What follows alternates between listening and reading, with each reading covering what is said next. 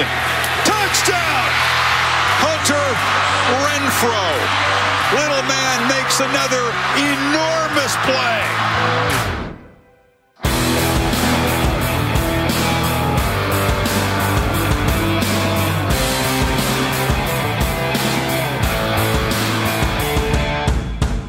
Salut à tous et bienvenue pour cette nouvelle émission de Radio Samedi Nues consacrée à l'actualité du collège football avec une semaine ô combien capitale à débriefer euh, tous ensemble donc pour revenir notamment sur les nombreuses finales euh, de conférences, le coup de force de Georgia, la désillusion euh, de Wisconsin sans oublier le tollé autour de l'affaire Alabama-Ohio State. On s'intéressera également au coaching carousel puisqu'il y a eu beaucoup de changements de head coach ces dernières heures et ces derniers jours. Tout cela sans oublier de prendre la direction de Dallas dans le Texas pour s'intéresser au programme de Southern Methodist. Ce sera dans la chronique Demandez le programme pour évoquer tous ces sujets. Morgan Lagré, rédacteur et fondateur du site de Goupennant, est en ma compagnie. Salut Morgan. Salut yo, bonjour à tous. Il y avait du très très lourd au programme euh, Morgan. On va s'intéresser notamment au final de conférence et un petit peu comme souvent ces dernières semaines, j'ai envie de dire, on va commencer par la conférence sec avec le vainqueur de la semaine, les Georgia Bulldogs.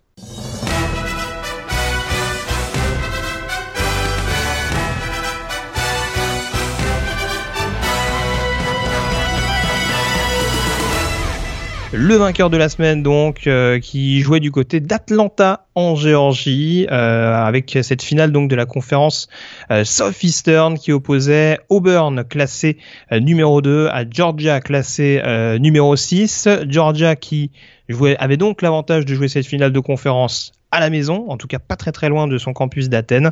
Et ça s'est plutôt bien passé pour les Bulldogs Morgan. Euh, large victoire aux dépens d'Auburn, victoire 28 à 7. Ouais, 28 à 7 et c'est euh, une belle revanche hein, pour Georgia parce qu'on sait qu'il y a trois semaines ils avaient pris un 47 du côté de Auburn. Là donc euh, revanche, ils s'assurent donc leur premier titre de champion de conférence sec depuis 2005.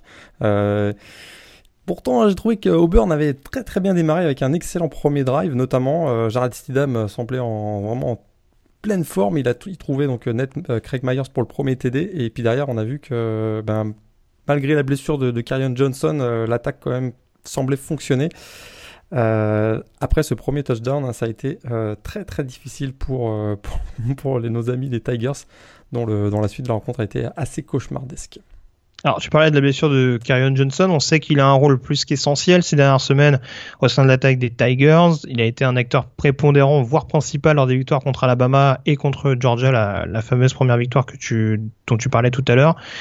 Est-ce que c'est ce seul paramètre qui a posé problème? On a vu un gros front seven de Georgia. Est-ce qu'il n'y a pas eu également euh, des grosses difficultés de la O-line d'Auburn justement pour, euh, pour contenir cette, cette bonne défense de, Kirby Smart et, Mel Tucker? Ouais, je te rejoins complètement. Ça a beaucoup souffert sur la ligne offensive, effectivement.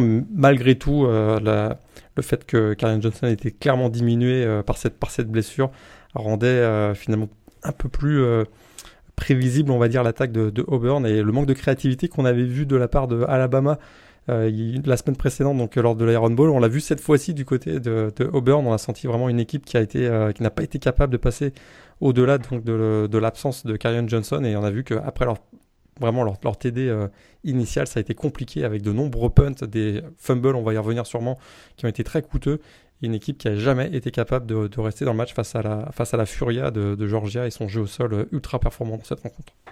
Alors justement, j'allais y venir pour revenir justement à notre vainqueur de la semaine, Georgia. Euh, qu'est-ce qui t'a le plus impressionné? C'est vrai qu'il y a cette grosse euh, attaque au sol, euh, avec également l'arrivée de. Alors, c'est même plus forcément une arrivée puisque on, le découvre maintenant au fil des semaines, mais voilà le rôle important de DeAndre Swift sur ce match-là qui marque un touchdown hyper décisif. Est-ce que tu mettrais encore plus en avant ce jeu au sol ou euh, le run-stop justement de Georgia qui a été impressionnant à l'image d'un joueur comme Roquan Smith, 13 euh, plaquages pour lui, 2 fumbles recouverts, un sac, 2 pressions sur le quarterback. Quel, quel facteur te semble le plus prépondérant dans la victoire des Bulldogs si vraiment tu dois en sortir un par rapport à l'autre? C'est sûr que là tu as bien résumé, hein. tout ça a vraiment bien joué, c'est sûr que je je garderai quand même le, jeu au sol. Et puis cette équipe de Georgia m'a vraiment fait beaucoup penser à euh, Alabama des grands jours, c'est-à-dire un jeu au sol ultra performant où le, danger vient d'à peu près partout. Parce que tu as parlé d'André Swift qui effectivement a marqué un TD de 64 yards, qui a, clairement enterré les, derniers espoirs d'Auburn. Mais on a vu aussi Nick Chubb très solide avec 77 yards, Sonny Mitchell également avec 88 yards et un TD. Sonny Mitchell est sorti sur blessure. Euh, On n'a pas encore tout à fait les, nouvelles de, la gravité de sa blessure, mais vraiment une équipe de Georgia qui semblait très très solide sur au niveau du jeu au sol, un petit peu ce qu'on retrouvait donc de Alabama ces, dernières années. Effectivement, tu l'as dit aussi, un run stop ultra performant, un Rocon Smith, tu l'as dit, très solide. Et on a vu également Tavon Bellamy, le linebacker qui a, qui a beaucoup aidé euh, dans, dans, dans, la boîte. Et puis ça a permis, en tout cas, ce jeu au sol, si je reviens offensivement, hein, ce jeu au sol a clairement permis à Jack Fromm euh, d'avoir euh, ben, moins de pression sur les épaules. Et il a fait un, excellent match avec notamment deux passes de TD pour Terry Godwin. Et, donc ça, a été vraiment un match très complet Georgia et une qualification pour les playoffs amplement méritée. C'est Isaac Nota, je pense que tu cherchais le, le tight end qui marque le, euh, qui marque le premier touchdown à la réception des, des, Bulldogs. Mais en effet, et ça, ça se voit pas forcément par les stats, mais euh, Terry Godwin, euh, assez impressionnant sur ce match-là, notamment sur les match-up aériens qu'il a eu à, à, gérer. Il a vraiment euh, mis à l'amende les cornerbacks d'Auburn qu'il a eu qu'il a eu face à lui dans la end zone. Donc, ouais. c'est pas, pas, la première fois parce que si tu te souviens, face à Notre-Dame dans un des matchs clés de la saison de Georgia, il avait eu aussi, on se souvient, cette réception ultra spectaculaire, mais il est souvent vraiment le le, receveur euh, attitré euh, pour les, les, sortes d'armes notamment. Et je suis complètement, Terry Godwin, euh, vraiment extrêmement précieux. Il fait que 5 réceptions, mais vraiment des réceptions cruciales à chaque fois. Et puis pour conclure, euh, peut-être signaler également, et ça c'est important parce que Georgia a su repasser devant, a su creuser l'écart, mais a aussi eu une parfaite gestion du ball control. Je crois que sur le, sur le dernier carton, on a 12 minutes de possession rien que pour Georgia. Ils ont parfaitement utilisé ce backfield offensif qui arrive à se relayer parce que il y a des joueurs comme Swift, comme Chubb. Alors Mitchell était sorti, mais il y a également des joueurs comme Brian Ariane, comme, euh, comme le fullback euh, Elijah Holyfield également qui est qui est capable également de faire quelques actions clés quand on fait appel à lui. Donc c'est vrai qu'il y, y a, un petit peu une armée de running back, on le découvre pas parce qu'on sait que c'est une fac euh, qui est habituellement habituée à, à sortir euh, euh des, des, bons running backs. Hein. Sur les dernières années, on peut citer par exemple euh, Todd Gurley notamment qui joue aux Rams aujourd'hui. Donc voilà, il y a vraiment toute cette toute cette pléiade de, de running back qui permet également de retirer un petit peu de pression sur les épaules de Jake Fromm. Et en l'occurrence, dans le dernier quart, ça a été ça a vraiment comment dire, mis à mal le moral de la défense d'Auburn parce que non seulement on n'était pas capable d'arrêter cette attaque de Georgia, mais en plus on voyait le chrono couler, couler au fur et à mesure et ça peut également être une grosse, grosse force dans l'optique des playoffs. Euh, contre des programmes qui peuvent avoir des défenses euh, un petit peu moins dominantes. Exactement. Oklahoma, par exemple. Par exemple. Et puis comme exactement, et tout à fait. Et puis comme euh, comme Alabama, je reviens sur mon sur ma mon exemple de tout à l'heure, hein, ils ont été extrêmement opportunistes puisque euh, l'attaque donc des Bulldogs a profité des deux turnovers des, Tigers à, chaque fois. Hein. Après le fumble de Jared Stidham, il y a eu donc euh, cette passe de, touchdown de Jack Fromm pour Isaac Nota. Et il y a eu un deuxième fumble qui a été également euh, crucial, celui de Carrion Johnson. Et juste derrière, sur le drive suivant, boum, passe de touchdown de Jack Fromm pour Terry Godwin. Donc vraiment des similitudes assez importantes avec, je trouve, les grands jours de Alabama, du fait de leur grand jeu au sol et, de leur opportunisme à, faire mal à l'adversaire sur, sur, sur les seules erreurs de l'adversaire. Bah, je suis d'accord avec toi, Nick Saban c'était quand même une grosse fumisterie, en fait c'était Kirby Smart depuis le début. Il y en a qui ah, c'est pas ça que tu voulais dire Ah bah écoute, tu sais, on peut tout dire. Hein. Donc euh, oui, non, non mais c'est sûr que mine de rien, il y a beaucoup de seniors, notamment au niveau de la défense. On sait qu'il y aura beaucoup de départs du côté des Bulldogs, et c'est vrai que ça peut euh, également, on va dire, servir de petit passage de relais avec les joueurs un petit peu prometteurs qui arrivent derrière. Ça ressemble un petit peu à ce que pouvait faire Alabama à la fin des années 2000 avec euh, notamment leur, leur, énorme saison, je crois que c'est en 2008 si je me trompe pas, euh, 2007 ou 2008, une des toutes premières saisons de Nick Saban où déjà on sentait que la patte était euh, était bien là. Quoi. Euh, on a fait le tour sur le vainqueur de la semaine. Euh, Georgia qui remporte donc la conférence sec et qui se dirige vers les playoffs. On s'intéresse aux perdants de la semaine en prenant la direction d'Indianapolis.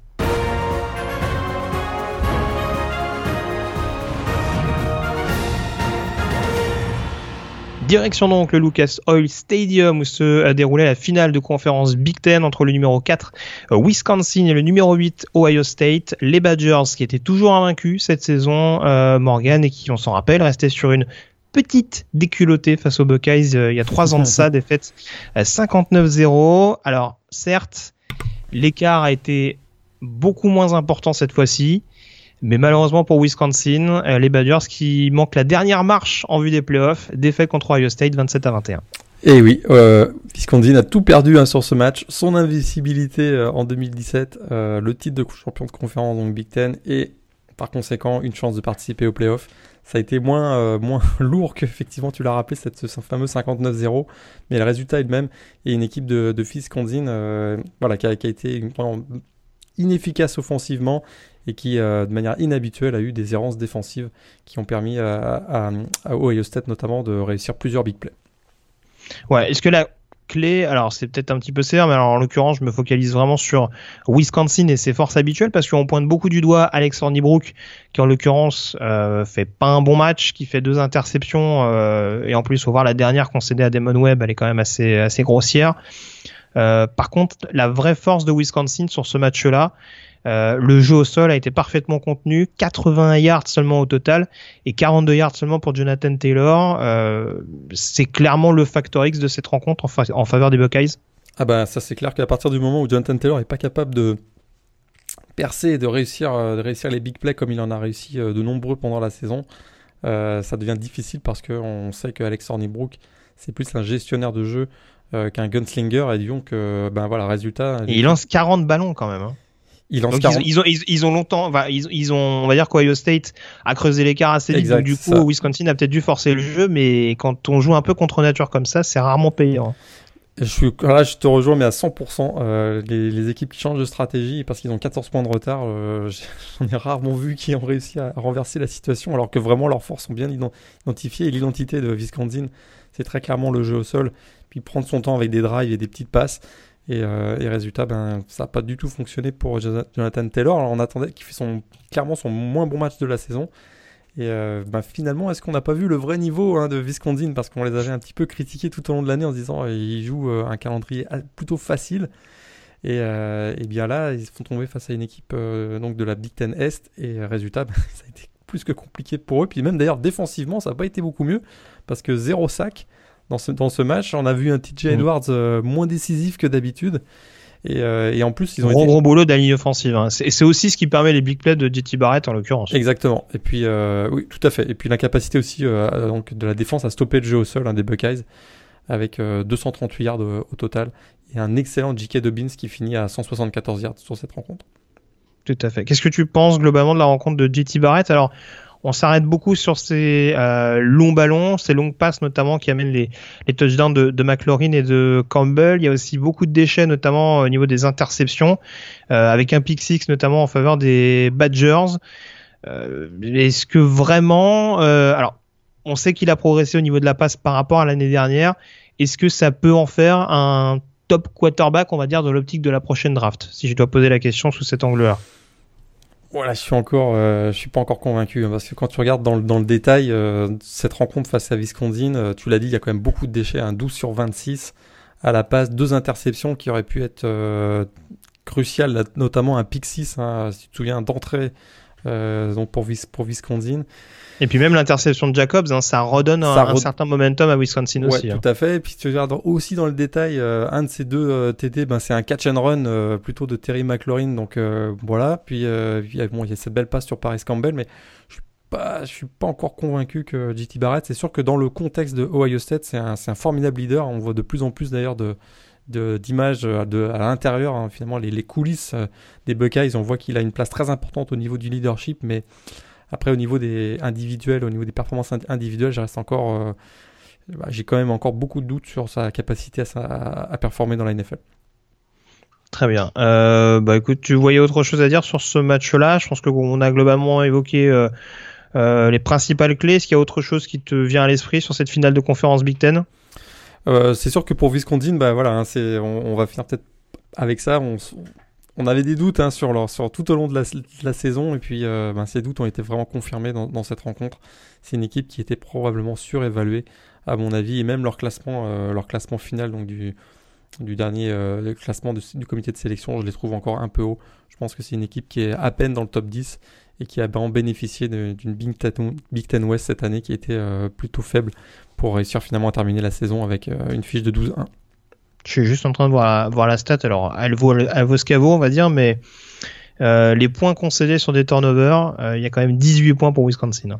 Mm. Sur les sur les 27 d'Ohio State, ça fait quand même beaucoup et c'est bien la preuve que autant la défense euh, est à un bon niveau, autant offensivement, je pense que Paul Christ va devoir vraiment trouver un quarterback meilleur, enfin ouais voilà, un meilleur gestionnaire euh, au niveau de l'attaque parce que c'est vrai qu'on avait les mêmes questions euh, concernant Houston, concernant Stevie avant lui. C'est vrai que c'est des quarterbacks qui peuvent éventuellement faire des bons choix, amener Wisconsin à un bon niveau, mais c'est vrai que pour vraiment jouer, lutter pour le titre national, ça paraît clairement rédhibitoire. Donc euh, ça va être un chantier clairement à travailler du côté de Madison. Ah, peut-être qu'il faut chercher un quarterback du côté d'NC State. Peut-être que ça marcherait pour Wisconsin. Oui, c'est vrai, ça avait bien marché avec bien euh, notre camarade Russell. Tout à fait. bon, ils n'ont pas gagné le Rose Bowl, il me semble, mais en tout cas, oui, il y avait quand même. Euh, déjà, on n'était pas dans une configuration avec des playoffs à 4, mais euh, c'est sûr que ça, leur, ça, ça, les avait clairement, clairement boostés, on est d'accord là-dessus. Euh, on rappelle d'ailleurs pour la petite anecdote pour ceux qui n'ont pas vu Draft Day, euh, on rappelle quand même que le quarterback, le quarterback star de Draft Day, c'est quand même un quarterback de Wisconsin. Et quand on suit la NCAA très près, on, se dit que c'est vraiment un monde parallèle. C'est que déjà euh, les Browns sont en vedette, mais alors en plus avec un quarterback de Wisconsin comme potentiel sauveur, c'est pas ce qu'il y a de plus rassurant. très bien. Bah, on a fait le tour donc sur cette chronique perdant de la semaine. On s'intéresse à présent aux autres résultats et aux autres finales de conférence.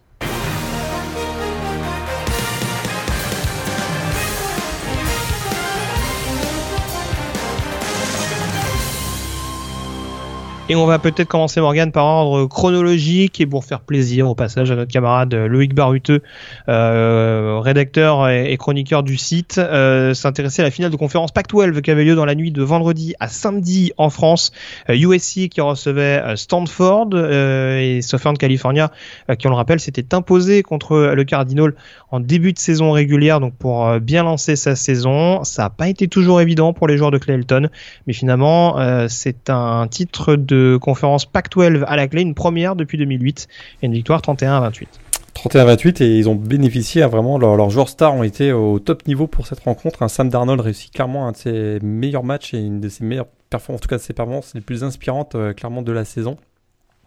Et euh, on a également euh, vu un excellent Ronald Jones encore avec 142 yards de TD, qui aurait été donc un, des grands artisans de cette, victoire. Mais j'ai bien aimé aussi la performance défensive et euh, notamment il y a un goal stand qui est vraiment crucial dans cette rencontre où euh, la défense de USC donc, empêche euh, Stanford d'aller marquer et derrière ils ont réussi à, capitaliser sur cette, cette situation et à finalement l'emporter donc 31-28. USC voilà, a atteint son objectif. Ils auraient aimé qu'un titre de Pac-12 leur ouvre la porte des playoffs. C'est pas le cas, mais ils ont leur objectif clairement en début de saison, c'était le titre de conférence euh, Pac-12. Et Clay Elton, hein, le coach euh, qui était encore contesté, ben, finalement réussi euh, plutôt bien du côté donc, de Los Angeles. Ouais, bah un bowl l'année dernière, un bowl majeur de surcroît, et puis euh, un nouveau bowl majeur cette année euh, qui sera. Alors je vais le retrouver tout à l'heure, c'est pas très très grave. Je pense c'est le Fiesta Bowl contre euh, Ohio State. Il me semble aussi. Je, pas, je voulais pas dire le Cotton Bowl, non? C'était pas le Cotton? Cotton Bowl, tu as raison. Cotton oui, voilà, c'est ça. C'est que j'avais un petit doute, mais. c'est le Cotton Bowl, oui, tout à fait. Voilà, ils avaient gagné le Rose Bowl l'année dernière contre Penn State. De nouveau un bowl majeur contre une équipe, en l'occurrence de la Big Ten, mais c'est sûr que les deux premières années de Clayton sont pas mal. Après je n'en démords pas euh, avec Sam Darnold à sa tête. Bon, on va pas dire que ça facilite les choses, mais euh, parce que en plus c'est vrai que ce serait lui faire un mauvais procès parce que en l'occurrence on voit que l'attaque à un très bon niveau, mais on voit que la défense est clairement là aussi. Euh, il y a beaucoup de joueurs qui se révèlent dans cette escouade. Alors on cite beaucoup des joueurs comme Cameron Smith, mais je pense à des joueurs comme Uchina Nwosu, Chris Hawkins qui fait un gros gros match, le safety également de californien ce week-end. Euh, donc euh, voilà, il y a quand même une bonne défense également euh, du côté de du côté de la Californie, du côté de Los Angeles. Donc ce serait pas forcément un bon procès que de limiter la le bon rendement de Clayton à son à son quarterback.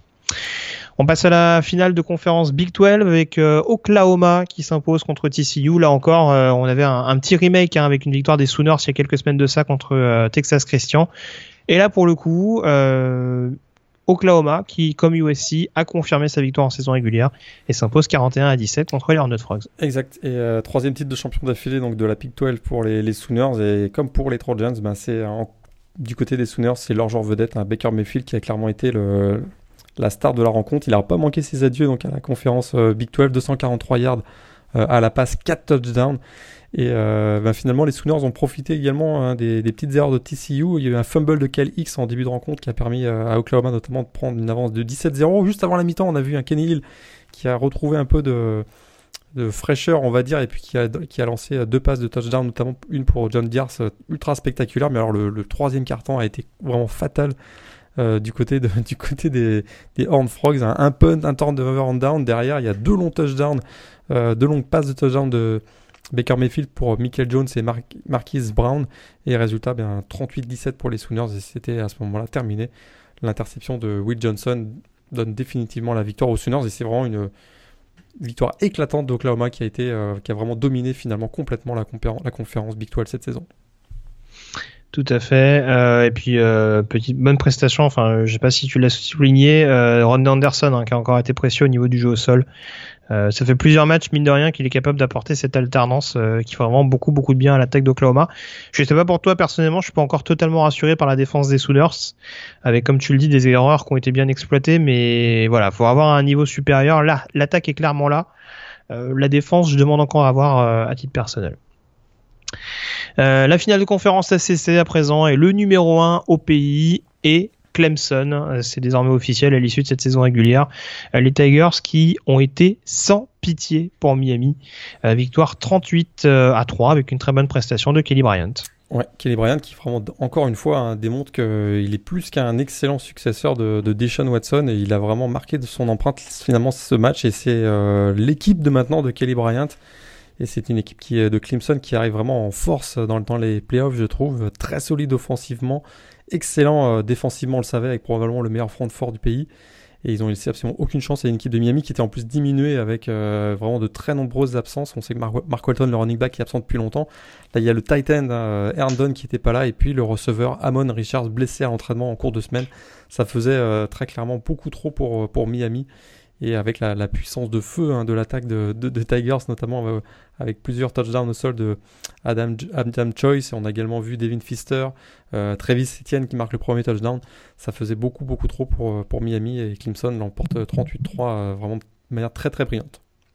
Avec Clemson, qu'on en profitait pour balancer un nouveau scud sur le turnover, la turnover chain je pense que Miami, de toute façon, maintenant, ils sont condamnés à la victoire hein, parce qu'ils savent qu'ils vont prendre une petite bâche derrière au cas où.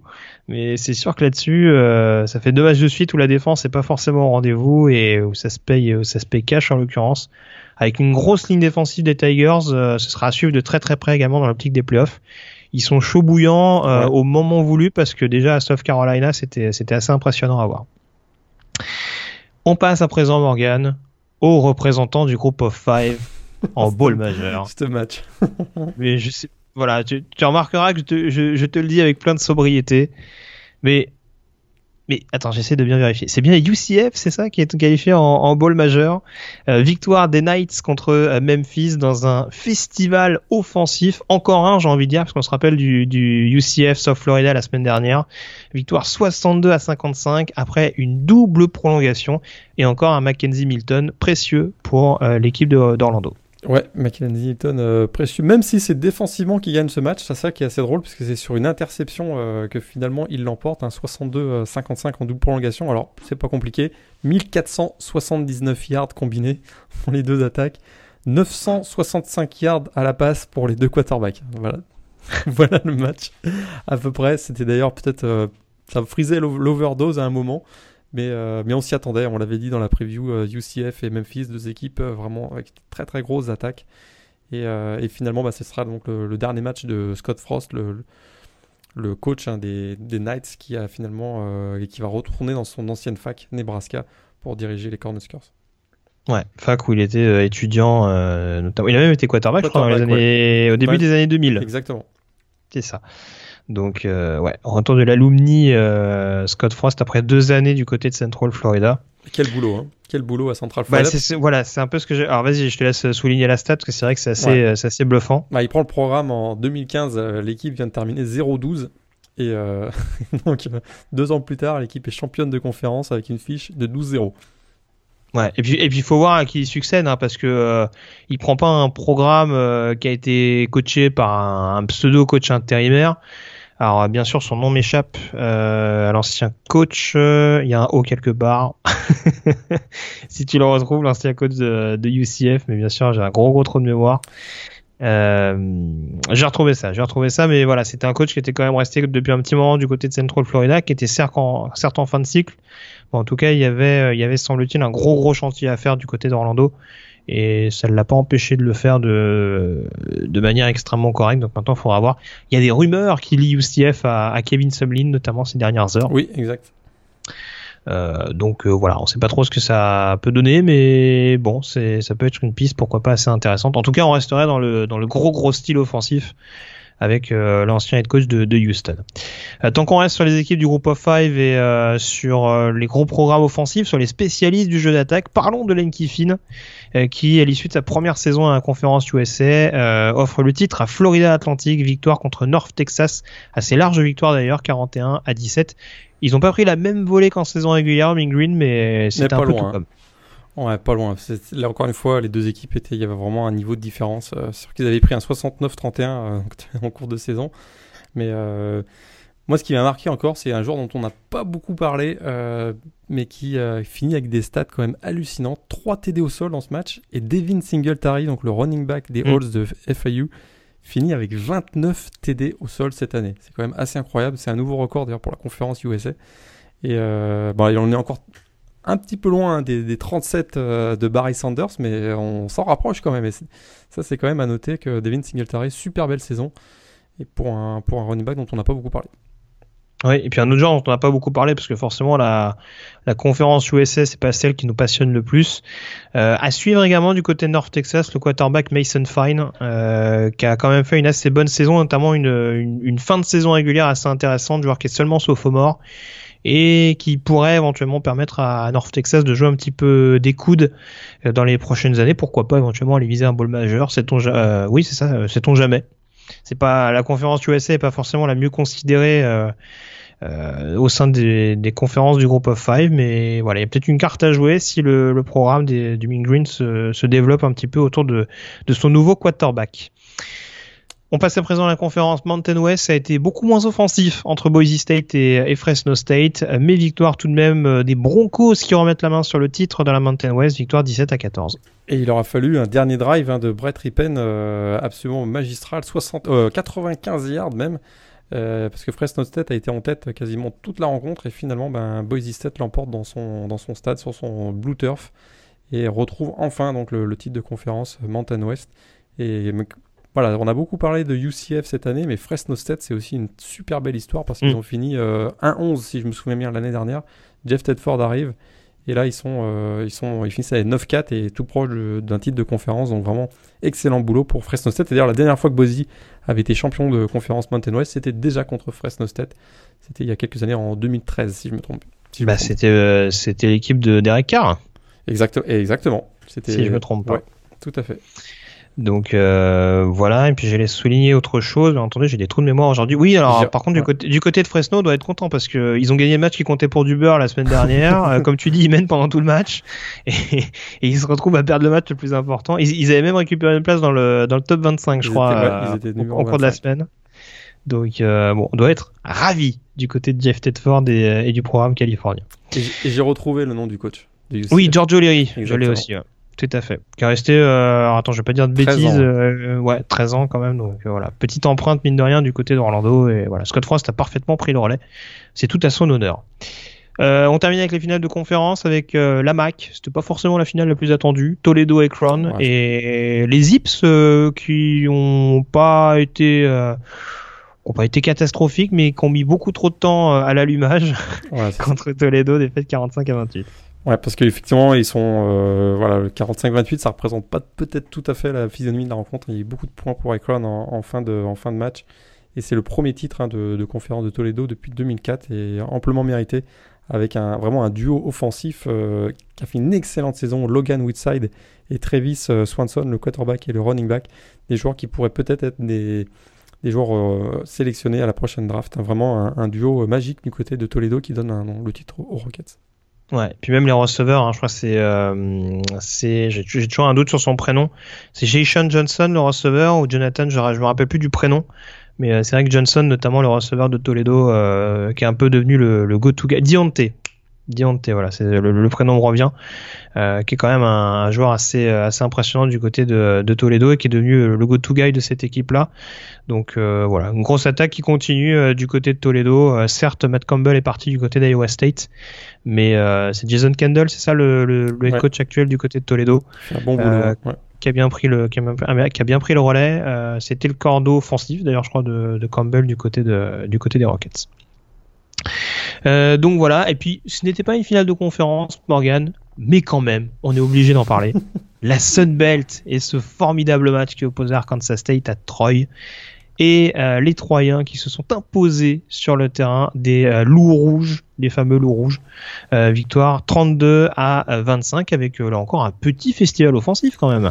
Ouais, et puis ça s'est joué hein, sur la dernière, sur le, vraiment dans les dernières secondes, puisque c'est sur, euh, sur un TD à 17 secondes de la fin, hein, une réception, que finalement Troy euh, remporte ce match. Et c'était extrêmement important parce que euh, ben, c'était les voilà, deux des trois premiers au classement entre Troy donc, et Arkansas State. Et on savait qu'Appalachian State avait gagné dans l'après-midi. Donc si Troy l'emportait, eh bien ils étaient co-champions avec Appalachian State. Les deux équipes ne s'étant pas rencontrées en, en saison régulière. Et c'est exactement ce qui est arrivé. Donc vraiment, la Fun Belt hein, ne peut pas faire les choses comme tout le monde. On se retrouve avec deux champions cette année dans la conférence Sun Belt. Bah, ça aurait été quand même bête pour Troy en l'occurrence de ne pas au moins faire partie des lauréats de cette euh, conférence mm. quand on voit par exemple qu'ils sont allés gagner du côté des LSU. Alors c'était peut-être pas le, ah meilleur visage de Louisiana State cette saison. Et d'ailleurs LSU qui a, qui a, quand même bien résisté face à Alabama, hein, je dis ça comme ça. D'accord. Alors tu sais quoi, vu qu'on a parlé des autres résultats et c'est vrai qu'il n'y a pas Alabama dans le lot. Alors je t'ai pas posé la question dans la, de la chronique précédente vu que c'était Wisconsin perdant de la semaine. Euh, Ohio State champion de conférence Big Ten. Est-ce que tu comprends le fait que Alabama euh, non champion de conférence mais avec une défaite soit privilégié par rapport à Ohio State à deux défaites et champion de conférence? On va poser les bases. Il y a le débat de la semaine qui arrive juste après donc posons les bases tout de suite. Je, pense que j'ai enfin compris euh, les, arguments, enfin les, le règlement euh, pour sélectionner de la part du, comité, parce que jusqu'à présent, c'était pas super clair pour moi. Je pensais avoir compris, parce que je l'avais lu quand même, que euh, le fait d'être champion de conférence, c'était quand même primordial et c'était probablement privilégié sur, sur d'autres critères. Ça n'a pas l'air d'être le cas. Hein, finalement, maintenant, depuis euh, les deux dernières années, j'ai compris, c'est un concours de beauté. C'est-à-dire que vraiment, c'est. Euh, c'est pas sur le terrain que ça se passe, hein, c'est euh, dans l'imagination. C'est-à-dire que dans l'imaginaire, on se dit qu'avec Alabama, des joueurs 4 et 5 étoiles, c'est une, forcément une très très bonne équipe. Sauf que pour avoir vu toute la saison et quasiment tous les matchs d'Alabama, ben c'est pas la même équipe que l'année dernière. Hein. Ils sont, il y a beaucoup de failles à mon avis, je trouve. Ils ont pas de quarterback. Jalen Hurts n'a pas progressé comme, comme on l'attendait. Ils sont pas champions. Euh, ils ont eu de la difficulté face à Mississippi State. Ils se sont fait rouler dessus euh, face à Auburn et l'attaque, euh, l'attaque au sol de Mississippi State. Ils ont eu de la difficulté face à LSU, qui est, finalement leur plus belle victoire puisqu'ils sont classés 17e. Et à côté de ça, on a Ohio State, qui certes, à mon avis, est une moins bonne équipe au terme du talent que Alabama, euh, mais qui a réussi à être champion, qui gagne les matchs au bon moment, euh, qui bat quand même trois équipes du top 16. Avec tous ces arguments-là, je répète, je pense que c'est une moins bonne équipe qu'Alabama, Ohio State, mais c'est sur le terrain que ça se passe, et sur le terrain, eh bien, ils ont gagné des matchs au bon moment. C'est sûr qu'ils se sont fait, ils ont pris une rouste à, Iowa. Et sur le terrain, ils ont démontré qu'ils ben, ont été champions et qu'ils méritaient de leur place en playoff. Moi, je pars juste sur cet argument-là et je suis pas convaincu euh, que méritait d'aller euh, d'aller en playoff. Finalement, on, disait ça en blaguant en, off, mais ça aurait été, on aurait pu régler la situation en mettant USC finalement à la place de ces deux-là. C'est sûr. Bon après on aurait un, je pense qu'on aurait un double tollé euh, parce qu'à partir du moment où USC a battu encore moins d'adversaires que qu'Alabama, euh, c'est compliqué de, de départager les deux. Mais leur parcours général de, de USC, il est il est quand même euh, il est d'ailleurs meilleur statistiquement que celui d'Alabama. Et on les a peut-être un peu écartés trop vite, je trouve USC je, parce que je, je sais pas je, je sais pas faut pas, faut pas oublier. Ah, ah, oui, encore une fois, je, rejoins ton argument qui consiste à dire, voilà, dans la dernière ligne droite, ils ont été, euh, ils ont été costauds. Maintenant, ils sont euh, dans une Pac-12 où le niveau a clairement régressé. Une équipe comme Washington, notamment euh, offensivement, et on a parlé de par les carences de, de Jake Browning, est un peu moins bon. Washington State soufflait le chaud et le froid en fonction des semaines.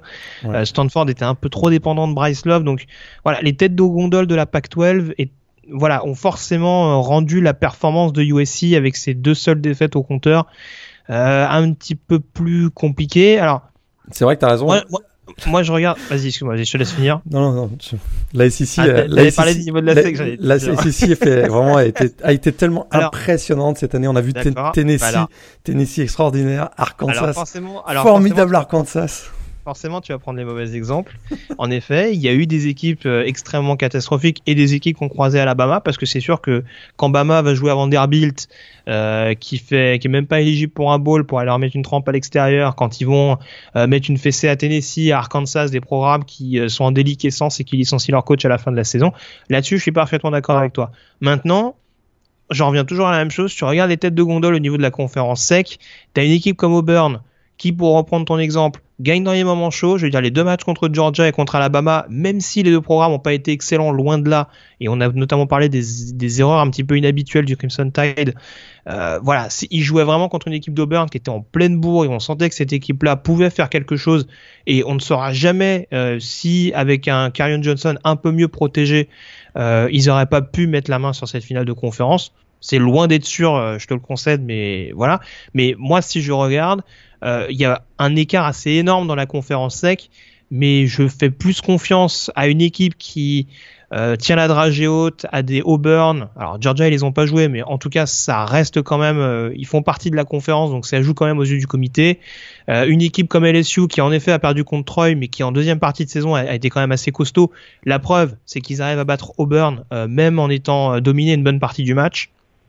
Euh, et puis tu as des équipes comme Mississippi State qui n'ont pas fait beaucoup de bruit, mais qui ont été capables de faire quelques, quelques coups cette année. J'en reviens toujours à la même chose, et on avait ce débat déjà l'année dernière, t'en parlais avec Ohio State et Penn State. Il faut prendre en considération deux choses. Il y a le classement de conférence et le classement général. Voilà, le classement de conférence, il permet à des équipes qui peuvent avoir une moins bonne fiche générale d'être champion de conférence. Et ça, déjà en soi, c'est une injustice. Est-ce que c'est logique d'avoir Ohio State champion de conférence, sachant qu'ils ont une défaite de plus que Wisconsin? Non. Maintenant, il y a une finale de conférence, il y a un calendrier qui est établi comme ça, et voilà, c'est un classement de conférence. Ohio State a gagné sa division, ils affrontent Wisconsin, ils gagnent sur le terrain, et c'est parfaitement louable. Maintenant, classement général, Alabama, je suis d'accord avec toi, je joue sans doute sur le côté un petit peu, euh, on, va dire, euh, belle voiture, voilà, un, peu tape à l'œil comme pouvait le faire Ohio State l'année dernière. C'est sûr que c'est un peu, ça fait un peu plus rêver, ne serait-ce qu'en en vente de tickets ou ce genre de choses, en, termes d'émulation au niveau du, des spectateurs qui vont venir sur place, etc. J'en sais rien. Mais voilà, moi je regarde le bilan en général. Il y a une défaite pour Alabama qui, sur les matchs qu'ils ont gagnés, même s'ils n'ont pas joué des cracks, ils ont mis euh, beaucoup de fessées aussi. Il y a eu un match contre Mississippi State qui a pas été euh, qui, qui a pas été excellent, mais encore une fois, euh, voilà, les, les Bulldogs ne sont pas les premiers venus cette année. il y a une victoire contre LSU qui garde une bonne défense. Je l'ai toujours dit, je fais pas confiance à Jalen Hurts. Maintenant, le reste des éléments que je vois, il y a quand même un backfield offensif qui est assez intimidant avec un Damien Harris qui, quand il est il est performant. Une défense qu'on sait capable de performer à n'importe quel moment. Donc, voilà, moi je me dis, sur la seule fiche générale, Ohio State, et ça, on pourra pas me le retirer, qui a pris une fessée du côté d'Iowa à la passe, qui plus est, ce qui est même pas le, la force majeure des Hawkeyes. Ohio State qui euh, a quand même été, a quand même pris une petite fessée en deuxième mi-temps contre Oklahoma à domicile. même si, même si, voilà, Baker Mayfield est un quarterback extrêmement talentueux, mais de la manière dont ils se sont fait euh, euh, violentés, on dirait, en deuxième mi-temps contre Oklahoma, de la manière dont Baker Mayfield les a ouverts, alors que leur défense, c'est quand même censé être un immense point fort des Buckeyes. Moi, c'est quand même des défaites qui m'interrogent. Alors après, euh, voilà, je, je, peux, je peux parfaitement entendre le discours qui consiste à dire on est champion de conférence, on doit aller en playoff. Mais à un moment donné, si ta conférence elle est pas parfaite, on a parlé de la situation de Michigan, de la situation de Wisconsin. Euh, Penn State euh, a été au rendez-vous pendant longtemps et je pense que c'est la marche à Michigan State qui leur coûte très très cher. Euh, voilà, même, même, Michigan State, on va dire, a pas été hyper impressionnant. Ils ont été solides, notamment en défense. Ils ont joué avec leur, euh, euh, on va dire leur, leur niveau habituel. Mais hormis Penn State, je vois pas d'équipe dans la Big Ten qui ont vraiment impressionné le comité, puisqu'en l'occurrence, Wisconsin n'a jamais été capable de le faire, selon moi, malgré leur statut d'invaincu. Donc, euh, moi, j'y vais plutôt avec Alabama. Je sais que t'es pas totalement en désaccord avec moi et que, voilà, c'est ta logique, je l'entends également parfaitement. Mais c'est pour ça que ça me choque pas plus que ça. Tout à fait. Puis vraiment, je pense on a compris que je, je, pense d'ailleurs que ça va donner un meilleur match Clemson, euh, Clemson Alabama que, que Clemson Ohio State. Oui, en plus on, a l'a vu l'année dernière. dernière. on l'a vu l'année dernière qu'il y a eu un 31-0. Donc ça, je, je, suis pas parfaitement choqué, mais on voit quand même qu'il y a des, des contradictions dans le, dans le choix de dans le choix du comité parce que la Big Ten est ultra présente, présente dans, le, dans, le, dans le classement. On voit que Wisconsin euh, et, Penn State sont, sont, dans le top 10 que Michigan State est également classé. Et tout ça, c'est avant les meilleures équipes euh, que, que, Alabama a battues, c'est-à-dire LSU. Donc on peut quand même hmm. s'interroger dans leur logique, c'est ça marche pas.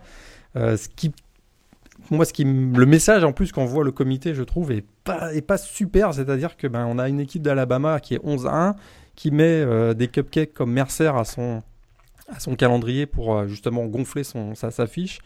Et on s'aperçoit ben, très clairement que le message qu'on voit le comité, c'est que, un, avec deux défaites, tu fais pas les playoffs. Puisqu'on on, l'a vu, hein, c'est la quatrième année qu'on a des playoffs, on n'a on jamais mm. eu d'équipe à deux défaites. C'est ça que ça envoie comme message. Et deux, et ça c'est peut-être plus inquiétant pour nous les fans, c'est que ça va pas favoriser les, les, les, calendriers hors conférence avec des grosses affiches qu'on qu'on adore au mois, de, au mois de septembre. Parce que là, on voit que, ben, bon, c'est sûr qu'Alabama, c'est pas protégé cette année puisqu'ils avaient mis euh, Florida State euh, d'entrée.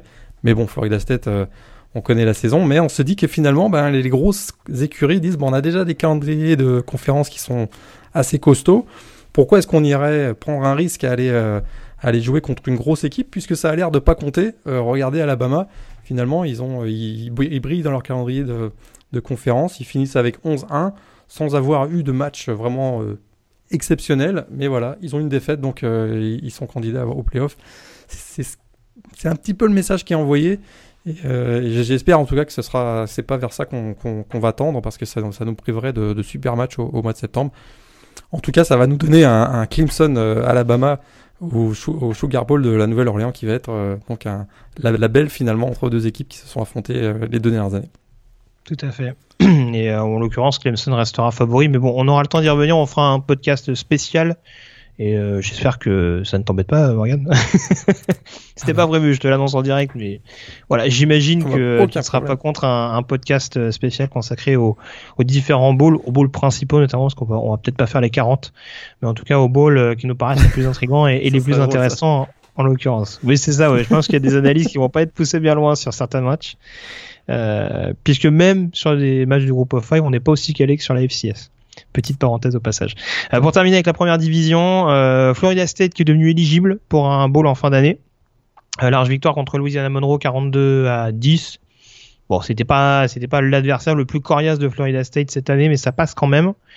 Et dernière petite note également, c'est la victoire d'Idaho. T'en parlais la semaine dernière, dernier match de première division avant la on va dire la, descente euh, demandée par le programme. Victoire euh, plus ou moins surprise quand même sur le terrain de Georgia State, 24 à 10. Ouais, ça avec une bonne note. donc une victoire donc, de descente de FCS. Puis Florida State, hein, ils, ont, ils ont bien fait en tout cas de, battre Louisiana Monroe, puisque ça leur permet de, jouer l'Independence Bowl contre Southern Mississippi. Ah ouais, là t'imagines un peu, ça aurait fait tâche de pas jouer l'Independence Bowl, je pense que et en plus, on, Et en plus, on l'a pas dit, alors ça va teaser un petit peu sur le débat de la semaine, mais semaine quand même un petit peu agitée du côté de Florida State parce qu'il fallait gagner ce match pour être éligible avec un changement de head coach un peu abrupt. Euh, peu de temps avant le match et euh, j'ai même oublié le nom du coach d'ailleurs. C'était euh, David Higgins c'est ça je crois le, le, head coach, alors, de, la ligne défensive. D'accord, merci pour la précision. Donc euh, voilà, c'est quand même pas les meilleures conditions, même si en effet l'adversaire est pas un foudre de guerre fallait quand même gagner dans ce genre de circonstances avec le départ euh, plus ou moins surprise, même s'il y avait des rumeurs insistantes de, Jimbo Fisher du côté de Texas A&M. Avant qu'on enchaîne sur le débat de la semaine, Morgan, est-ce que tu as euh, deux voire trois matchs éventuellement à ressortir? Euh, J'ai un peu oublié de, te poser la question la semaine dernière, mais ah, qu'est-ce qui bah, le Central Florida Memphis, c'est sûr que si vous aimez. Ah, si on aime les points, on prend celui-là. Ah, voilà, c'est sûr. J'ai aimé l'intensité de, de Wisconsin Ohio State. Je t'avoue qu'il y avait un petit peu de suspense à la fin. Pour le troisième, j'ai envie de vous dire, démerdez-vous. parce que, euh, les autres matchs, faut bien avouer, peut-être le USC Stanford de, de, vendredi dernier. Ah non, le Arkansas State Troy quand même. Non, non, bah, j'ai tenté. Tu peux pas m'en vouloir, j'ai tenté. Voilà, je voulais voir si ça passait. Attends, un touchdown dans la dernière minute. Le quatrième carton. Euh, regardez le quatrième carton. C'est pas du tout réducteur ce que tu dis. Mais bon pour la peine, tu sais quoi? Et eh ben pour le pour le podcast spécial, on va mettre que des matchs des équipes de la Big Ten, voilà, de la Big Ten, de la Sunbelt, pardon. Donc euh, voilà, ça sera ta punition. Tu, tu vas travailler là-dessus. Tu peux pas me reprocher ça? Parce que moi je me tapais les matchs du mardi de la, C'est vrai. Bon, en étant légèrement, euh, en, étant légèrement réducteur sur Facebook, enfin sur Twitter plutôt, mais euh, bon, je, je, je ne t'en veux pas, sur toi euh, mais bon, voilà en tout cas pour les trois matchs euh, à choisir éventuellement ou à revisionner pour, pour ceux que vous n'avez pas vu ce week-end. Et puis forcément Morgan, on ne peut pas terminer ces résultats de la semaine sans parler de euh, des playoffs FCS puisqu'il y avait le deuxième tour, l'équivalent des huitièmes de finale. Et on est pas mal encore on est pas mal, on tient le coup mine de rien avec euh, avec nos, nos, outsiders. Alors sans trop de surprise, euh, James Madison, le numéro 1, s'est imposé contre Stony Brook euh, et c'est victoire 26 à 7. Ils ont souffert en première mise Hein. Ouais, ça a mis un petit peu de temps à se mettre en route, mais ils retrouveront au prochain tour une mini surprise, Weber State, euh, qui est allé, qui est allé s'imposer sur le terrain de Southern Utah, classé numéro 8. Euh, victoire donc du côté de, de l'Utah 30 à 13. Et on aura donc James Madison, Weber State euh, ce week-end, donc samedi, dans la nuit de samedi à dimanche à 1h du matin. Donc euh, attention au piège pour, euh, pour James Madison, il faudra pas se mettre euh, deux fois dans, dans le mauvais drap pour les Dukes. Et puis on avait également North Dakota State, le numéro 2, qui, qui a eu beaucoup moins de difficultés contre San Diego. victoire 38 à 3 et North Dakota State qui retrouvera au prochain tour Wofford, le numéro 7, qui s'est imposé au dépens de Furman 28 à 10. Donc les principaux favoris sont là. La surprise, elle vient de Jacksonville State, numéro 3 au pays, et qui est tombé contre Morgan. Kennesaw State. Et oui, Kennesaw State, ils sont là. On est tous derrière Kennesaw maintenant. victoire. Et on sait toujours pas où c'est. Ah, c'est en Georgie. Euh, victoire 17 euh, à 7 donc euh, sur le terrain de, de, Jacksonville State. Alors par contre, il y aura une équipe également hein, qu'on a cité au prochain tour pour Kennesaw State, c'est euh, Sam Houston State. Déplacement donc sur le numéro 6 au pays pour Kennesaw State au prochain tour. Donc voilà, il, me semble que c'est toi qui l'avais cité ou non, je crois que c'est moi qui l'avais cité Sam Houston State. Ouais. Donc voilà, ce sera un peu voilà mon petit match à moi. Je vais regarder. Alors manque de bol, ce sera à 2h30 du matin. Euh, d'ailleurs, je crois que j'ai dit une petite bêtise. Hein. James Madison Weber State dans la nuit de vendredi à samedi à 1h. Vous le regardez pas pour autant, mais je vous le précise. Euh, dans la nuit, non, samedi soir à 18h, le North Dakota State Wofford, et ce sera dans la nuit de samedi à dimanche. Voilà, je vais y arriver, le Sam Houston State Kennesaw State à 2h30 euh, du matin. Il y aura également euh, South Dakota State numéro 5, équipe dont on parlait, vainqueur contre Northern Iowa 37 à 22 et North Dakota State Jack Rabbits si je me trompe pas sur le nom, euh, qui retrouveront une mini surprise New Hampshire qui s'est imposé sur le terrain de Central Arkansas 21 à 15 et donc ce South Dakota State New Hampshire ce sera euh, samedi soir à partir de 21h. Voilà, on sait tout sur la FCS, on peut dès à présent passer au débat de la semaine. il y a un dernier match hein, la semaine prochaine, il y a Army Navy bah, j'allais en parler dans la On allait en parler tout à l'heure. Ouais, rapidement. On, va pas, on va pas s'extasier dessus, je te le concède, mais on allait en parler. Mais en effet, il y aura ce match euh, traditionnel à suivre. Et a priori, on sera euh, présent. J'avais dit que la semaine dernière, on, serait sans doute pas présent à Philadelphie, mais finalement, ça a l'air de s'arranger entre euh, avec Loïc et je serai aussi peut-être au stade de, de, Philadelphie, donc samedi, samedi après-midi. Tu as fait jouer tes relations, ça ne m'étonne pas de Tom Morgan. On passe au débat? On passe au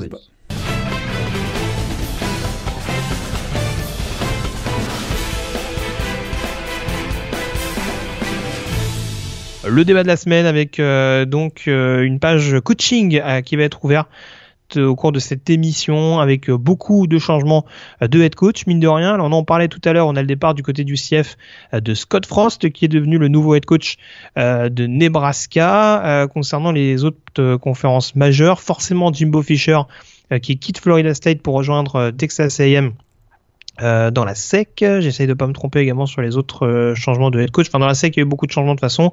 On va rappeler que Dan Mullen a quitté Mississippi State pour rejoindre euh, Florida. On, signale également que Joe Moorhead, qui était le coordinateur offensif de Penn State, est devenu le head coach de Mississippi State, donc pour prendre la suite de Dan Mullen. Et puis j'essaie de voir également ce que j'ai d'autre du côté de Tennessee. On y reviendra un petit peu plus tard. Euh, du côté d'Arizona State, bien entendu, euh, changement euh, tout tout récent. On savait que Todd Graham avait été limogé un petit peu à la surprise générale. Et ce qui est encore plus surprenant, c'est la nomination de son successeur, Herm Edwards, ancien head coach NFL, notamment des Kansas City Chiefs. Attends un peu avant de te moquer. il devient donc head coach d'Arizona State après 10 ans sans coacher et à l'âge de 63 ans. Et puis toujours dans l'impact 12, a bien entendu rappeler que euh, Chip Kelly est arrivé en tant que head coach euh, de UCLA en remplacement euh, de mon grand ami Jim Mora. il me semble pas avoir oublié d'autres équipes majeures qui ont fait des, changements de coaching au cours de, de l'intersaison. Si, bah, Nebraska j'en ai parlé. Nebraska j'en ai parlé avec Scott Frost. Alors en l'occurrence, si on prend cette liste Morgan, quel est selon toi le choix le plus logique, peut-être même la, meilleure affaire pour euh, euh, les programmes euh, concernés, les nouveaux embauchés. Ouais, moi je vais pas faire très très original, mais je pense que Chip Kelly à UCLA, hein, le coach le plus convoité sur le marché, très clairement c'est le meilleur fit, on va dire, entre les deux. puisque d'un côté, on a un, coach qui connaît très bien le contexte de la PAC-12 pour avoir dirigé les Ducks d'Oregon, qui, voilà, qui a un bon réseau pour le, pour le recrutement. Il, il arrive donc à UCLA, qui en plus il est, pas trop trop trop de pression parce que UCLA c'est même pas le plus gros programme de Los Angeles donc puisqu'on parle de USC, qui, est, qui est à côté. Donc finalement il il est en excellente situation pas de pression euh, pour vraiment pour, pour briller. Et puis euh, puis très clairement euh, c'est pas comme à USC où on demande le titre de conférence chaque année. Là on va lui dire bah fais ton mieux puis on va essayer de gagner le, le titre de conférence si, si c'est possible. Je trouve que c'est vraiment la meilleure situation pour lui pour réussir et je serais vraiment pas surpris que UCLA peut-être même dès l'année prochaine euh, viennent aller euh, chatouiller les, meilleurs de la, de la Pac-12. Donc pour moi, c'est en tout cas le, le, meilleur, meilleur embauche de coach durant cette intersaison pour l'instant. Est-ce que j'ose jouer la provocation en citant Herm Edwards comme meilleure affaire d'Arizona State? Juste, faut en, dire, faut en dire un mot parce que voilà, on en a plaisanté un petit peu en off, mais c'est vrai que c'est quand même un choix qui est complètement euh, euh, incompréhensible, on va dire, de de, de, l'extérieur pour un coach qui a quasiment jamais coaché en college football et tu le disais qui a plus coaché depuis 10 ans maintenant. Il n'a pas coaché depuis, euh, depuis 10 ans, donc la, son dernière expérience était à Kansas City avec les Chiefs dans la NFL. Euh, ça fait la dernière fois qu'il était en college football, c'était en 1989 à, à San Jose State, donc avec les coachs des DB. Euh, mais d'un côté, bon, ils auraient pu, ils auraient pu choisir Mike Ditka ou Jimmy Johnson, donc c'est quand même pas si mal d'avoir choisi, euh, d'avoir choisi Oui, c'est vu comme ça, ouais, c'est vrai que ça peut être pas mal. Alors, autre question un petit peu provoque, est-ce que euh, c'est un Lovie Smith bis? On sait que l'ancien coach de Chicago a énormément de difficultés à l'heure actuelle du côté d'Illinois. Est-ce qu'on peut être dans ce même format? Ça, ça, y ressemble beaucoup. Vraiment, je, je vois absolument pas la logique derrière cette embauche. Euh, Todd Graham n'avait pas fait du si mauvais travail. Euh, c'est vrai que ça faisait 5 ans. il avait du mal à franchir un palier, mais euh, voilà, Arizona State, il hein, faut peut-être aussi qu'ils redescendent sur terre. Ils sont dans une, dans une conférence quand même avec des, gros joueurs comme USC, puis on voit que UCLA arrive avec Chip Kelly. Donc 7-5, c'était pas si mal. Il venait juste de remporter la Territorial Cup face, à, face au voisin Arizona. Il y avait plutôt un élan positif pour ce programme qu'on n'attendait pas forcément à, ce niveau-là cette saison. Je, voilà, virer Todd Graham pour euh, pas virer parce que finalement c'est pas son contrat qui n'a pas été reconduit, il était en fin de contrat, mais pour aller chercher Herm Edwards, j'ai un peu de mal à suivre pour un programme qui est était un peu plus qui avait une bonne dynamique on, va dire et là c'est à reconstruire, ça ressemble beaucoup beaucoup effectivement à Lovie Smith euh, du côté de, de Illinois ouais. Très bien. Euh, je, vais, je, vais, juste donner ma réponse, juste avoir ton avis également sur un coach que j'ai pas cité concernant un programme du Power 5, euh, Oregon State, euh, puisqu'on sait depuis quelques jours que c'est Jonathan Smith, euh, coordinateur offensif euh, de Washington, entre autres, euh, qui devient head coach de d'Oregon State. Est-ce que ça t'inspire quelque chose? Ancien coordinateur offensif donc de Boise State et Washington aux côtés de, de Chris Peterson. Euh, on s'attendait peut-être à, mieux, mais voilà, le résultat, c'est que le programme finit euh, avec une, fiche de 0,8 euh, en match de conférence. C'était pas non plus très attractif, on, va dire, pour un, coach de renom. Et euh, bon, bah, Jonathan Smith, on va voir ce que ça va, ce que ça va donner. Mais sinon, juste pour revenir au, reste hein, des, différentes embauches, il y a quand même la folie à Mississippi State. Hein. on est vraiment très très content de l'arrivée de Joe Moorhead, donc le, coordinateur offensif de Penn State, qui était probablement d'ailleurs le cordeau le plus convoité euh, durant, durant l'intersaison. Il a vraiment révolutionné l'attaque de, Nittany Lions depuis 2-3 euh, ans. Et euh, d'ailleurs, il y, a un hashtag, un Morcobel qui fait fureur sur, sur, sur, Twitter. Et puis du côté de, du côté de Florida, hein, c'est vrai que l'arrivée, tu l'as dit tout à l'heure, de Dan Mullen également a a créé un vrai élan d'enthousiasme. Il a fait un formidable boulot à Mississippi State en développant quand même de nombreux stars. On a, on a, oublié que Dan Mullen, il a quand même formé un Dak Prescott, euh, qui est quand même voilà, un excellent quarterback, mais il y a aussi pas mal de joueurs défensifs. Hein. Il y a des joueurs comme Fletcher Cox, Bernard Rick McKinney, Pernell McPhee, on a également Preston Darius Lay également, un cornerback de Détroit. Également, il y a Jonathan Banks, aussi le cornerback. C'est vraiment tous ces joueurs-là sont sortis Mississippi State et on n'avait pas forcément l'habitude, avant l'arrivée de Dan Mullen, que les Bulldogs sortent des joueurs qui, qui sont sortis dans les 2-3 premiers tours de la, draft NFL. Donc on est vraiment très enthousiaste du côté de Florida du, retour de Dan Mullen, qui était là d'ailleurs à l'époque, euh, qui était coordinateur offensif des Gators à l'époque de Tim Thibault. Donc il y a vraiment du côté de Florida, on a l'impression que là cette fois-ci, on est, euh, on est reparti, que c'est peut-être ce qui pouvait arriver de mieux finalement aux Gators depuis l'arrivée de Urban Meyer euh, au milieu des années 2000. Bah écoute, tu as bien fait de me couper l'herbe sous le pied parce que j'allais citer Dan Mullen. Alors j'hésitais un petit peu parce que c'est pas le style offensif que je préfère, mais en l'occurrence, si la question c'est de savoir qui fait la meilleure affaire, c'est sûr qu'on a un head coach qui arrive, euh, qui sait comment gagner avec les Gators, euh, qui a déjà su comment recruter à Mississippi State avec des moyens plus ou moins limités parce qu'il reste au sein d'un programme de la SEC, donc euh, voilà, on reste attractif malgré tout en faisant partie de la, conférence Fistern. Euh, maintenant, euh, voilà, euh, je, pense qu'il y a moyen de trouver un, quarterback double menace qui puisse faire l'affaire du côté de Florida. Comme tu le disais, voilà, il, il, a souvent eu le nez creux pour ça. tu citais Dak Prescott, enfin, il y a Nick Fitzgerald actuellement. On sait qu'à Florida, il y avait des Tim Thibault, il y avait des Cam Newton, il y avait des joueurs comme ça qui euh, ont été mis en avant et qui ont bien été drivés par Mullen euh, au sein de cette attaque floridienne. Donc euh, voilà, ça, ça, peut, je pense, apporter une certaine émulation. Les recrues défensives sont toujours là. ça, voilà, il y a, y a des joueurs qui arrivent mine de rien, notamment sur le backfield défensif. On cite, euh, cite, des joueurs comme Marco, euh, Wilson, CJ Anderson. Il y a déjà une, bonne assise niveau défensif et ça peut lui laisser du temps, suffisamment de temps en tout cas pour développer cette attaque qui a vraiment été catastrophique cette année sous les ordres de, Jim McElwain. Euh, J'ai très intrigué également par le choix Scott Frost à, à Nebraska pour plusieurs raisons, euh, notamment là aussi la question du quarterback qui va être vraiment à, à identifier. On a vu qu'il a réussi à trouver un quarterback intéressant du côté de, de UCF et ça pourrait être le cas, pourquoi pas, du côté de Nebraska. Puis ce qui est surtout intéressant, même si ça peut changer d'une année sur l'autre, c'est qu'on a une division euh, Big Ten West qui est quand même extrêmement ouverte. Et ça peut justement permettre de, euh, en cas de première saison réussie, de créer une espèce d'émulation. Il y a une défense qui est pas si catastrophique que ça du côté de Nebraska. On sent vraiment que l'équipe a, baissé les bras au fur et à mesure de l'année. Et voilà, il y a quand même des, enfin j'ai des prospects c'est pas des prospects mais voilà des, des recrues qui sont qui sont intéressantes qui sont des recrues draftées avec un, un assez bon pédigré donc je me dis que tout n'est pas acheté. Faut juste trouver un moyen de rendre ce groupe suffisamment complet pour euh, être capable de performer. Euh, la preuve c'est que Nebraska a pas fait une si mauvaise saison que ça il y a deux ans. Donc euh, voilà réussir à identifier les besoins. Et ça pourrait éventuellement donner quelque chose d'intéressant pour les pour les Cornhuskers en l'occurrence euh, dernière petite question peut-être, Jimbo Fisher à Texas A&M, qu'est-ce qu'on doit y penser? En penser en l'occurrence Pour moi c'est euh, la, vraiment la plus grosse surprise, hein, champion national en, en 2013. Euh, bah, pour lui c'est un retour dans la SEC, on sait qu'il était ancien coordinateur de, offensif hein, de LSU aux côtés de Nick Saban.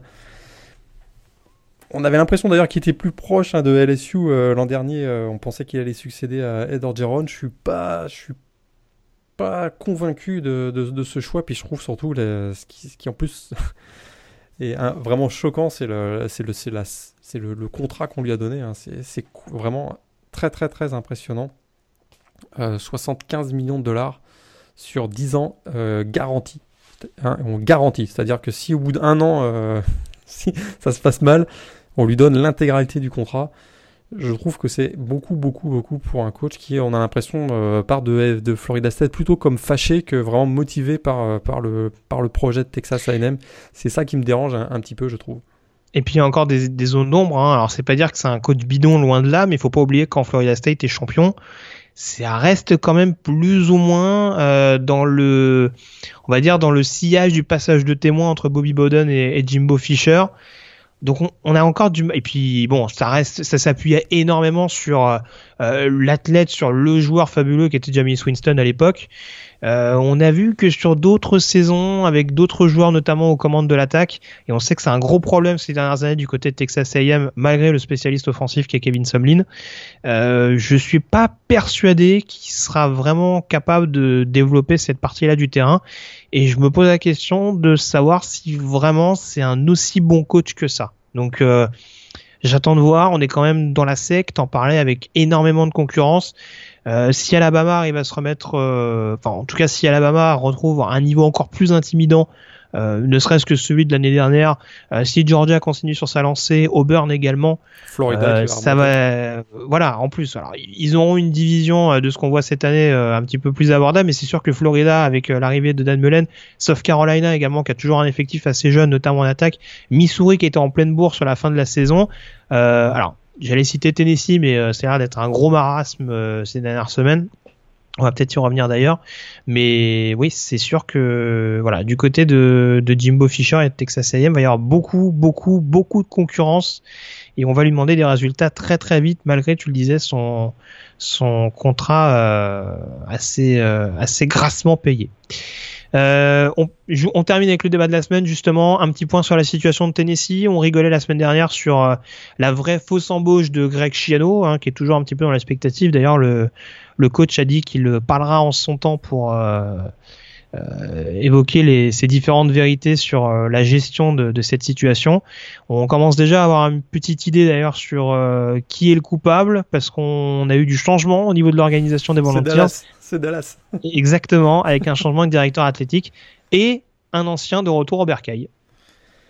Et si tout ça n'aurait pas été une, une manigance hein, de Philippe Fulmer, donc l'ancien coach qui a été effectivement nommé euh, directeur athlétique euh, en milieu de semaine dernière, parce que finalement, euh, John Curry, donc, qui était son, son, son, prédécesseur, avait quasiment trouvé un accord avec Mike Leach, mais euh, donc ce qui était plutôt une bonne, euh, une bonne embauche, on va dire. Mais notre ami Philippe Fulmer voulait absolument pas que ça se passe parce que sinon ça confirmait John Curry dans son rôle de directeur athlétique. Et résultat, il lui a mis un beau couteau dans le dos en, sabotant littéralement les, les négociations euh, avec Mike Leach. Et résultat, bien, on se retrouve toujours avec un Tennessee sans coach et un, et un directeur athlétique Philippe Fulmer qui, je trouve que ses motivations sont assez douteuses et, euh, et ça donne pas vraiment le ton sur, sur, pour le redressement du programme qui, quand même, je le rappelle, sort de, des années Bud Jones assez catastrophiques. Et ça, ça m'inquiète un peu pour eux. Ouais, ça m'inquiète euh, un petit peu également. Il me semble que tu l'as dit, mais voilà, Philippe Fulmer, qui est notamment ancien head coach, qui avait remporté le titre national euh, avec Tennessee à la fin des années 90, avec notamment un certain Tim Martin euh, à la tête de, des Volunteers au, poste de quarterback. Tim Martin, actuel euh, coordinateur offensif euh, de USC. Alors c'est ressorti un petit peu dans les tuyaux ces dernières semaines.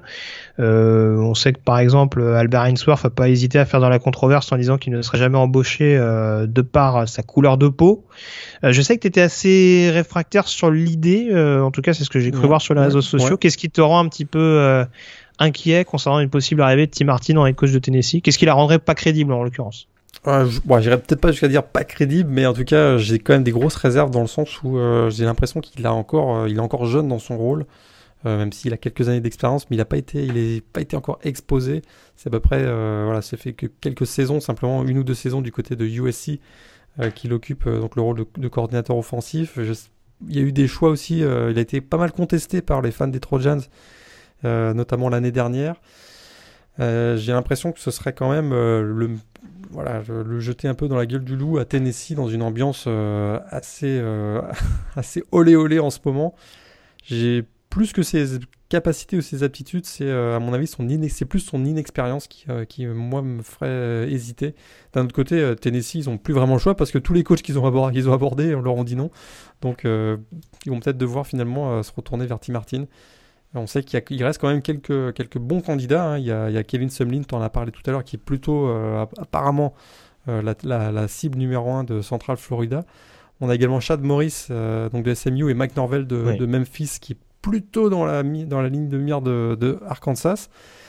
Finalement, il reste Justin Fuente, on n'en parle pas trop, mais euh, Virginia Tech, il a dit que bon, euh, il avait refusé toutes les offres et qu'il voulait rester à Virginia Tech. Après, c'est sûr il, est suivi, il est suivi par Florida State aussi. Hein. Ouais, par Florida State. C'est sûr que si Tennessee arrive avec un contrat euh, type 50 millions sur 6-7 ans, ça va commencer à être difficile pour lui de, de refuser. Mais, euh, il, y a il, y a David Cutcliffe aussi, je crois, qui a refusé, hein, qui, a été, ouais, qui, qui, est un ancien assistant de, de Philippe Fulmer. il y a beaucoup Moi, de rumeurs concernant des anciens. il y a d'ailleurs des, des, anciens assistants qui sont sollicités. Alors Cutcliffe a dit non. Il y a le nom de Dave Clawson également qui revient euh, assez souvent, c'est un assistant de Philippe Fulmer et qui fait d'assez bonnes choses du côté de Wake Forest.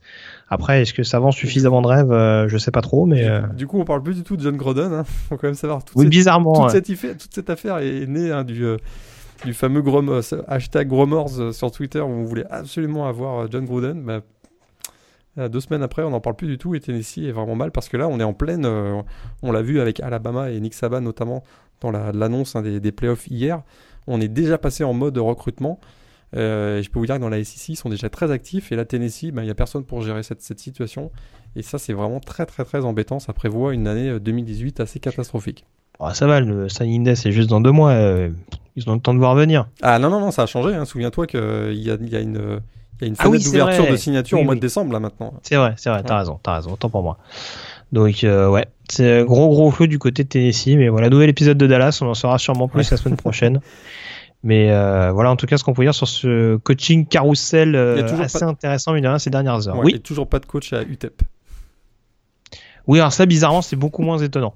Mais euh, il, voilà, et puis 0-12, on- hein. Il finit puis- 0-12 et- cette année. hein. Et puis je parlais de Florida State qui était intéressé par Justin Fuente. L'autre euh, nom qui revient avec insistance du côté de Tallahassee, c'est Willie Taggart, euh, le head coach d'Oregon. Euh, apparemment les Ducks, euh, et on comprend assez facilement, ferait le forcing pour le garder. Euh, et puis autre rumeur également qui est sorti, qui est sorti ces dernières heures, c'est Gus Malzahn du côté d'Arkansas. Il a, ouais, Voilà, et Gus Malzahn qui a prolongé euh, qui a prolongé son contrat. Donc, tout récemment. Ouais, exactement. Ce week-end dans l'occurrence. Et puis on l'a pas, on l'a pas dit, mais bah, si tu si, si, si j'ai un dit, j'ai un dit. On a, on a parlé de, Scott Frost tout à l'heure, il me semble, euh, dont le départ à Nebraska a été annoncé pendant sa, sa finale de conférence Ouais, AAC ça, contre Memphis. Ça c'est la nouvelle mode, hein, l'autre c'est l'autre magie du college football, c'est que il se passe Ça des choses semaines, hein. même quand les coachs sont, sont pris par autre chose. Donc c'est Brett Bielema la semaine dernière à Arkansas, c'était la même chose. hein, le... Ah ouais. hop, à à la seconde près où le match se termine, boum, hop, t'es dehors. Sur le terrain, on lui a dit. On lui a annoncé sur le terrain. C'est quand même assez fabuleux. On peut à présent passer au mailbag et vos questions cette semaine.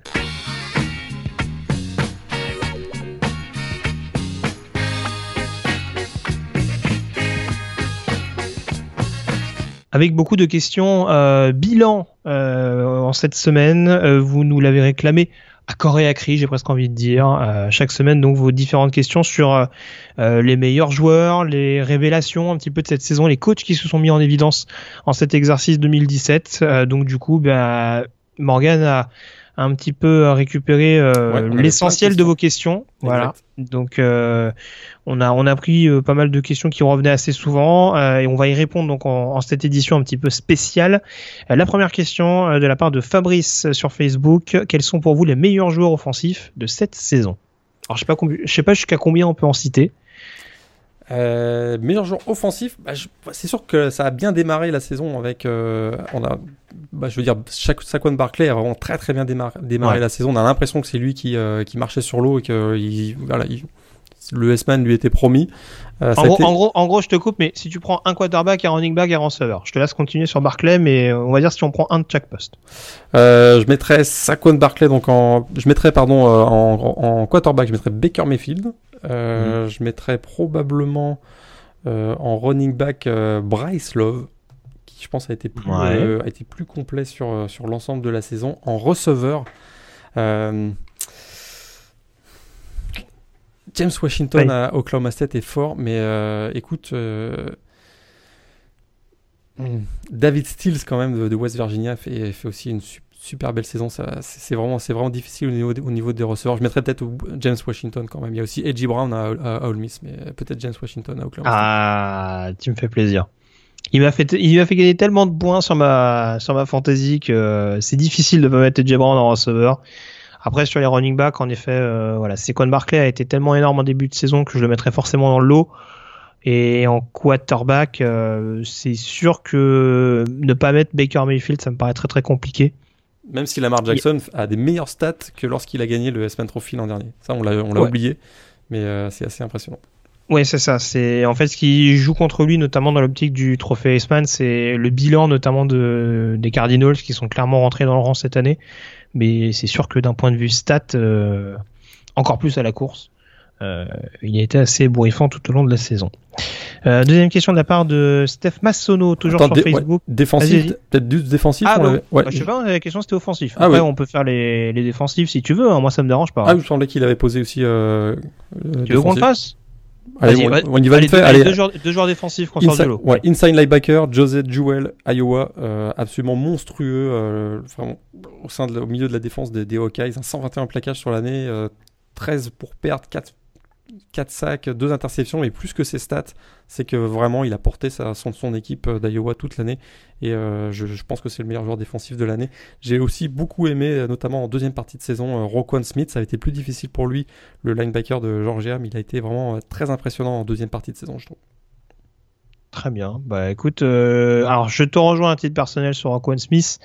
Que je citais tout à l'heure et qui en effet a quand même un, impact non négligeable. Après sur d'autres euh, défenseurs, J'aurais bien cité un pass rusher d'Ohio State, mais ils sont tellement, ils se relayent tellement que c'est compliqué d'en mettre un spécifiquement en avant. Mais peut-être un joueur comme Sam Bart qui a peut-être un, petit peu plus marqué les esprits au niveau du pass rush, beaucoup plus d'actions clés selon moi. Euh, et puis également, enfin, du côté de Clemson aussi, hein, c'est un peu la même chose, mais un joueur comme Dexter Lawrence par exemple, qui est seulement sophomore, mais qui, qui devient vraiment un, un, monstre au niveau de ce, de ce premier rideau euh, des Tigers. Donc c'est peut-être celui que, que je ressortirais euh, un petit peu plus. Après, encore une fois, il y a tellement de joueurs du côté de Virginia Tech, de TCU, c'était beaucoup plus homogène. Euh, Wisconsin également, même si un joueur comme TJ Edwards par exemple peut être sorti du lot c'est vrai que voilà, c'est compliqué de sortir des joueurs spécifiquement de ces escouades-là, tant elles ont été impressionnantes cette année. Euh, donc voilà, la, deuxième question donc euh, qui nous était posée par Steph Massono sur Facebook. Euh, quel joueur mérite de gagner le trophée Iceman? On va y revenir un petit peu plus tard, notamment dans la chronique preview, puisque c'est ce week-end, donc dans la nuit de samedi à dimanche, que ce sera décerné. troisième question de Radwan sur Twitter. Notre coach de l'année, Morgan. Moi, j'ai choisi Scott Frost, Central Florida, euh, invaincu en 2017, champion de conférence AAC. Euh, on en parlait tout à l'heure, 0-12 en 2015 avant son arrivée. Et euh, vraiment, il a retourné complètement le programme et je trouve que c'est euh, c'est vraiment un exploit qu'on peut pas qu'on peut pas ignorer et c'est pour cette raison que je considère que c'est le, le, coach de l'année. Alors, euh, c'est un peu compliqué pour moi. je vais mettre deux trois noms quand même pour énumérer assez rapidement.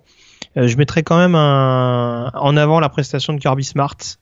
Euh, du côté de Georgia, alors certes, euh, on le disait tout à l'heure, il y a une équipe qui est en fin de cycle avec des joueurs assez expérimentés, donc voilà, de, par le recrutement assez intéressant qui était déjà fait en amont, euh, c'est pas c'est pas dire que le travail lui a été mâché, mais voilà, c'est sûr que c'est beaucoup plus dur pour d'autres coachs dans d'autres programmes un peu plus obscurs, mais en tout cas du côté de Georgia, malgré la blessure de Jacobison en début de saison, bah, globalement Georgia a bien tenu le coup malgré son accro du côté d'Auburn.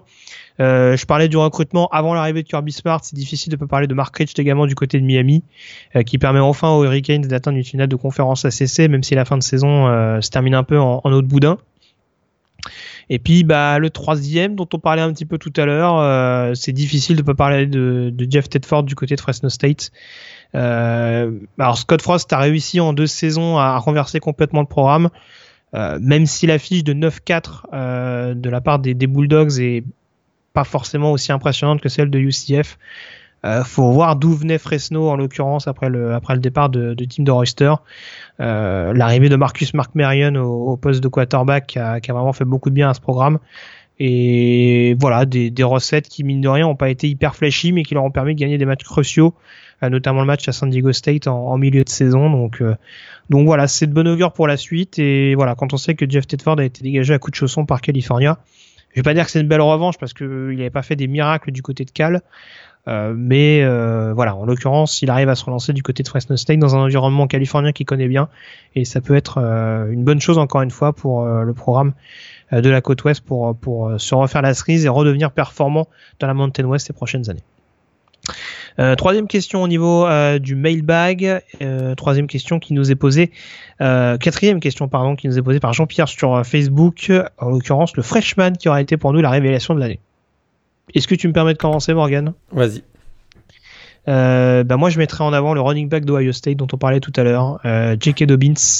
Euh, running back d'Ohio State, euh, sa place n'était pas forcément gagnée parce que même si Mike Weber n'a pas été hyper régulier dans le backfield offensif des Buckeyes, il y avait quand même une place à aller chercher et il l'a fait assez brillamment dès le premier match à Indiana. Et c'est vrai que autant Ohio State a eu des périodes de moins bien, autant voilà sur certains matchs, je pense par exemple au match contre Michigan quand il y avait besoin de de mettre un petit coup final, on dira, à la victoire d'Ohio State, euh, bah, il a souvent été présent et là encore, bah, on sent que c'est un joueur qui va être spécial dans les années à venir. Alors est-ce qu'il sera de la cabine d'Ezekiel Elliott euh, C'est encore un peu tôt pour le savoir. Mais voilà, quand on a un tel niveau en étant freshman du côté d'Ohio State, euh, une attaque est quand même assez portée sur le jeu au sol. On sait que Kevin Wilson euh, est, pas, est pas radin au niveau des portées de balles. Euh, voilà, c'est pour ça que j'y vais vers, vers J.K. Dobbins, le, le running d'Ohio State. Ouais, cette année, on a été gâtés, je trouve, dans les freshmen. Il y a eu euh, vraiment pas mal de joueurs qui ont. Jonathan Taylor, que j'ai pas cité, bien bah, entendu. C'est mon choix d'ailleurs. C'est mon choix hein, de meilleur freshman de l'année, je trouve. 1847 yards, presque 7 yards par course, 13, 13 TD, 3 matchs à plus de 200 yards, notamment face à Nebraska. Euh, je trouve que c'est un joueur qui, effectivement, avec J.K. Dobbins comme running back, a été vraiment connu une super belle saison. Puis il y a d'autres d'autres freshmen. A.J. Dillon, qui en deuxième partie de saison à, Boston College, a été absolument magistral. Puis on n'en parle pas beaucoup, mais euh, Jeff Rome, hein, le, quarterback de Georgia, c'est un freshman. Et on voit qu'il emmène son équipe en, playoff. Donc euh, vraiment, cette année, on a une, je trouve qu'on a vraiment beaucoup de qualité, même défensivement, du côté de Auburn notamment, avec euh, Mark Avies Bryant, le, joueur de ligne défensive, qui, a, vraiment explosé aussi en, milieu de saison. De nombreux freshmen qui, qui l'année prochaine vont sûrement être les, stars du, du college football. Tout à fait. On aurait même presque pu citer Khalil Tate, mais malheureusement il est sauf au bord. Donc, euh, mais en l'occurrence c'était sa première année euh, véritablement sur le terrain et ça a été euh, assez performant. je, je sais pas. AJ Brown n'est pas freshman? Il n'est pas redshirté, j'ai un doute. Hmm. je, je suis pas sûr. Je suis pas sûr. Un petit doute, mais je vais essayer de voir. Attends, je vais vérifier ça tout de suite. Non, il est sophomore. Il est sophomore. Je pensais il est redshirté, mais il est sophomore. Donc euh, j'ai rien dit en l'occurrence. Et donc voilà. D'ailleurs on parlera dans une prochaine émission également. Euh, le programme était assez chargé aujourd'hui. Euh, des sanctions hein, contre All puisque c'est tombé il y, a, il y a pas si longtemps que ça. les sanctions, AJ Brown a déjà dit qu'il resterait pour chez Patterson par contre. Gros point d'interrogation. On annonce possiblement un départ du côté de Michigan ou de, de UCLA ce serait assez séduisant sur le papier, rien, quand on connaît les coachs concernés sur les programmes en question. Donc euh, voilà, on en reparlera encore une fois dans, dans, une prochaine émission. Pourquoi pas la prochaine émission consacrée au bowl en fin de euh, saison, euh, juste pour faire une petite parenthèse entre cette semaine et justement la période des bowls dans quelques semaines. On a fait le tour donc sur cette émission. On peut dès à présent s'intéresser à la chronique demander le programme.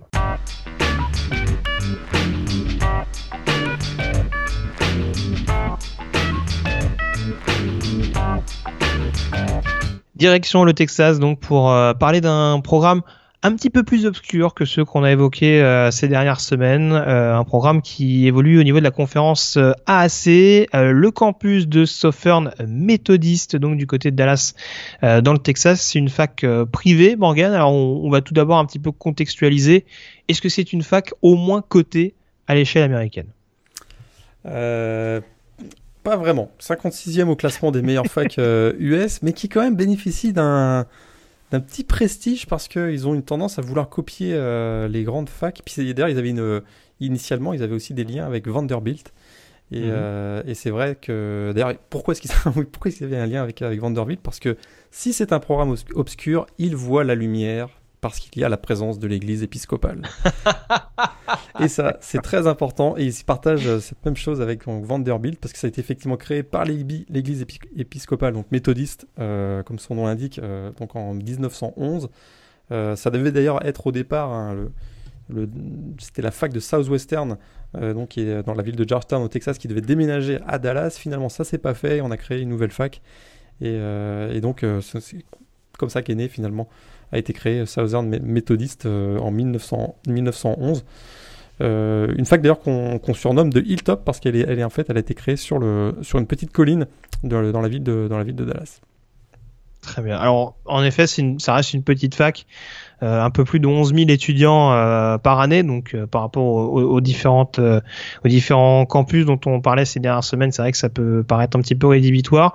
On, va aborder rapidement les aspects du, euh, du collège. Juste euh, signaler que c'était notamment un, une fac euh, très active, on dira, pendant la Seconde Guerre mondiale, puisque ça a notamment aidé, on dira, à la formation de certains militaires, notamment au niveau de la marine, si je me trompe pas, au niveau de la Navy.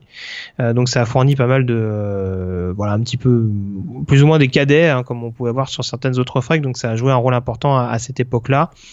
Est-ce qu'il y a une spécialisation, plus précisément, je vais réussir à retrouver mes mots, euh, dans laquelle euh, est, est, vraiment réputé SMU à l'échelle américaine. Alors c'est qu'il y a ouais, une, fac de, une fac de droit assez, assez euh, réputée, parce qu'il y a beaucoup de d'hommes politiques et de, et de juges hein, qui sont passés par SMU.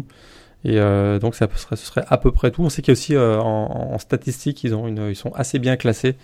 Mais euh, de manière générale, c'est pas une fac qui, qui brille sur le plan académique. D'ailleurs, les, les, alumni qui, sont passés euh, en peuvent en témoigner. T'en as pas trouvé, c'est ça? Ah, ah si, t'en as trouvé quand même deux, trois. D'accord. Il y a quelques-uns. Bon, on, faut, quand même, faut quand même, savoir que dans la famille Kardashian, on est passé par SMU. Il faut le savoir. Quand oh merde Ah oui Donc euh, voilà. Ah, ça m'avait échappé, ça, tu vois.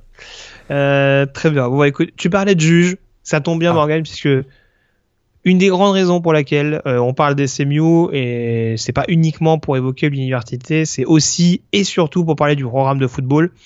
Euh, puisque euh, SMU a la particularité d'avoir été la fac touchée par la peine de mort, comme on l'appelle sobrement au niveau de la NCA, donc la, la, death penalty infligée donc à Suffolk Methodist pour de nombreuses violations des règles NCA. alors je vais juste faire la genèse assez rapidement concernant le programme de foot, donc les SMU Mustangs, euh, qui était un, un, programme assez important, notamment euh, de la période de, de l'entre-deux-guerres. Tu n'hésites pas à m'arrêter si je dis une bêtise. Mais euh, voilà, notamment par l'intermédiaire de, de Walker, qui était son joueur star et qui a, ouais, a d'ailleurs été euh, Iceman Trophy. Euh, en l'occurrence, euh, Doc Walker, si, si je ne dis pas de bêtises, qui était running back, en l'occurrence. C'est d'ailleurs lui qui récompense les, les, les, meilleurs running backs de la saison, c'est le Doc Walker Awards. Euh, qui sera remis d'ailleurs ce week-end. Hein, euh, transition est, est, toute trouvée. Euh, et donc voilà, programme assez important, notamment du milieu du, 20e siècle. Et puis il y a eu quand même une, un, un, retour, on va dire, en retrait au niveau des, de la Southwest Conference qui réunissait, on va dire, l'écrasante majorité des, des programmes texans au niveau de la première division universitaire et c'est vrai que ça a duré pendant un petit moment euh, jusqu'au milieu des années 70 et euh, l'arrivée du head coach euh, Ron Meyer, ancien head coach notamment de UNLV si je ne me trompe pas. Exact. Et, et donc du coup, bah, et là ça se gâte ça, on, a eu, ça, démarre bien. ça démarre bien. Voilà, on, on, a eu une belle embellie, on dira, à partir de 1976. Donc. Les trois fantastiques running backs qui étaient, euh, qui étaient Eric Dickerson, qui a fait, bon, on connaît la suite de sa carrière dans la mhm. NFL, Craig James et Charles Wagoner.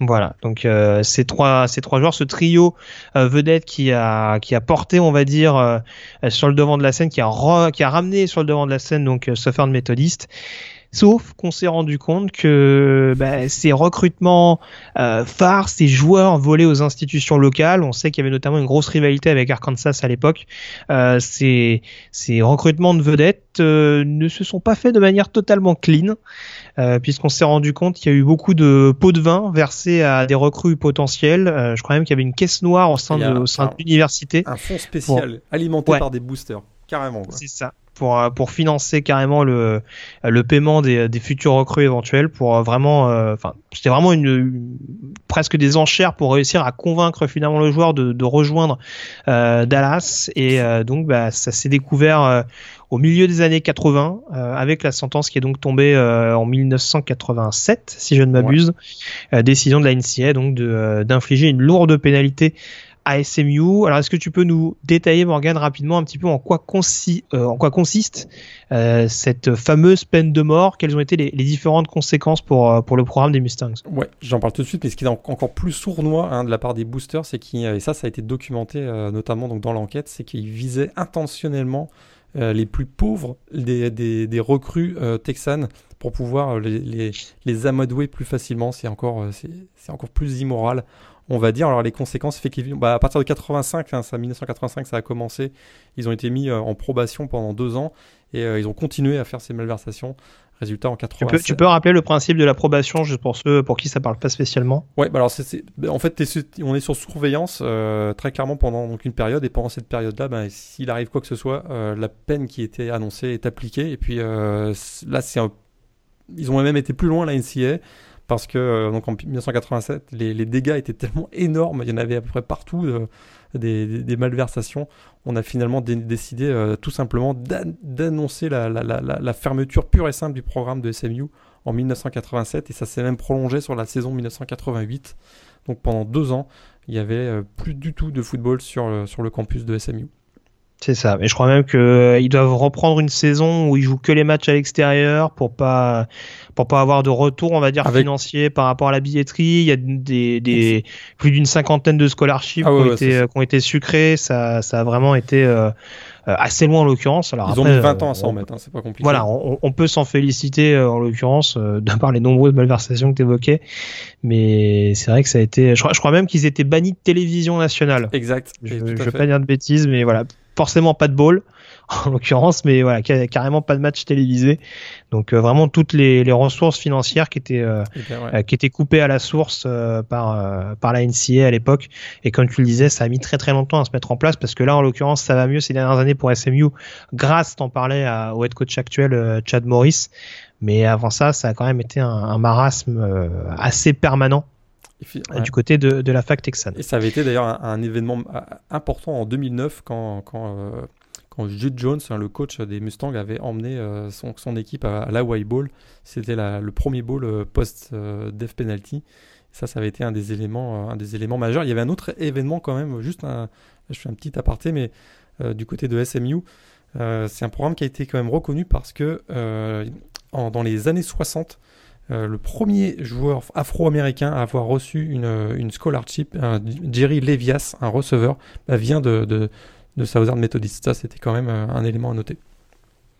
Très bien. Si on s'arrête sur le, si on continue sur le programme de football, hormis ce chapitre un peu obscur, est-ce qu'il y a des traditions, des choses euh, importantes, des rivalités qu'on ressort notamment du, du programme de Dallas? Ouais, alors les rivalités, tu en as parlé tout à l'heure, eh il y en a une avec euh, Navy, hein, tu l'as bien expliqué, euh, voilà, ils ont, ils ont formé notamment un certain nombre de cadets, donc euh, ils se battent régulièrement, pas chaque année, mais régulièrement pour le Gains Trophy. Il y a bien sûr la grande rivalité avec le, voisin de la ville toute proche de Fort Worth, donc TCU, où on se bat chaque année pour l'Iron Skillet, hein, le poilon en fonte on va dire, et euh, de faire, pardon. Et puis. Euh... Ouais, c'est mieux en anglais, hein, parce que en français, ça ferait pas très, ça, ça, donnerait pas vraiment envie. Hein. C'est vrai, tout à fait. Puis euh, autre tradition, mais là c'est plus des traditions euh, bah, sur le campus également. Hein, on va dire qu'il y, y, a un certain nombre de plaques en fonte qui sont posées donc à travers le, le, campus et les freshmen ont l'interdiction de marcher dessus, sinon ça peut leur porter malheur. Puis les, les couleurs, d'ailleurs, les couleurs aussi du programme des, des Mustangs, c'est assez intéressant. C'est le finalement le premier président de l'université, Robert Stewart Ayer, qui a choisi le rouge crimson et le bleu en référence à Harvard et Yale. Hein, je vous en parlais tout à l'heure en disant qu'il y a vraiment cette inspiration des, grands programmes de l'Ivy League. Et bien là, donc c'est l'explication du, rouge et du bleu pour les Mustangs de, SMU. Voilà. Et puis moi, une autre histoire qui m'éclate, c'est euh, la mascotte quand même des SMU.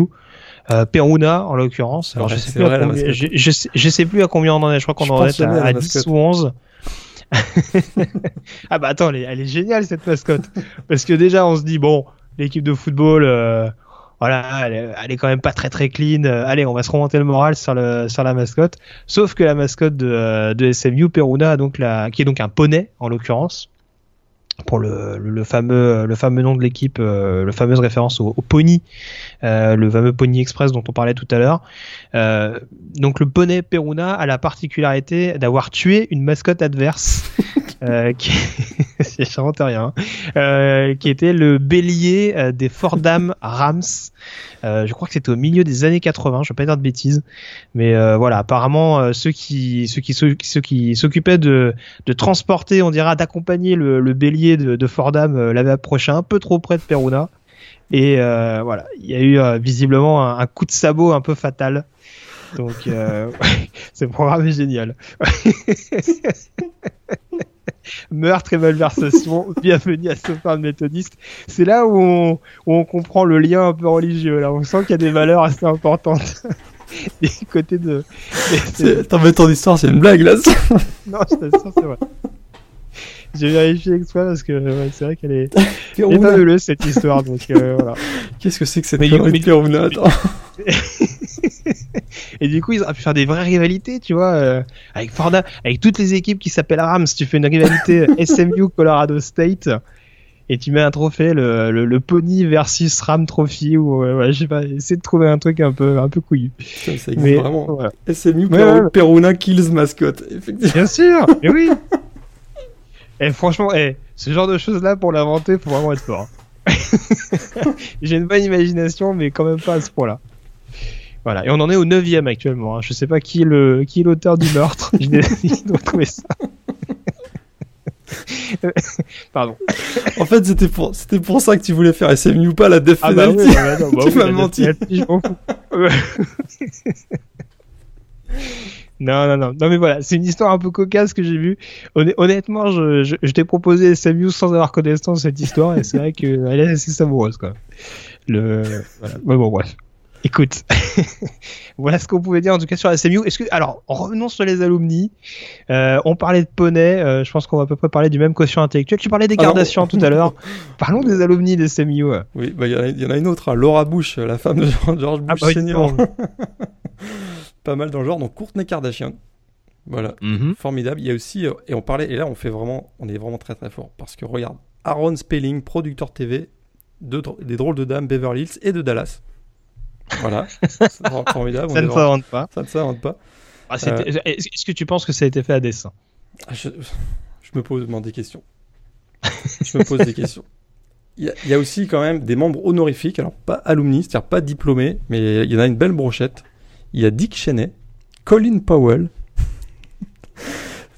C'est très très démocrate tout ça. Bah, bah oui.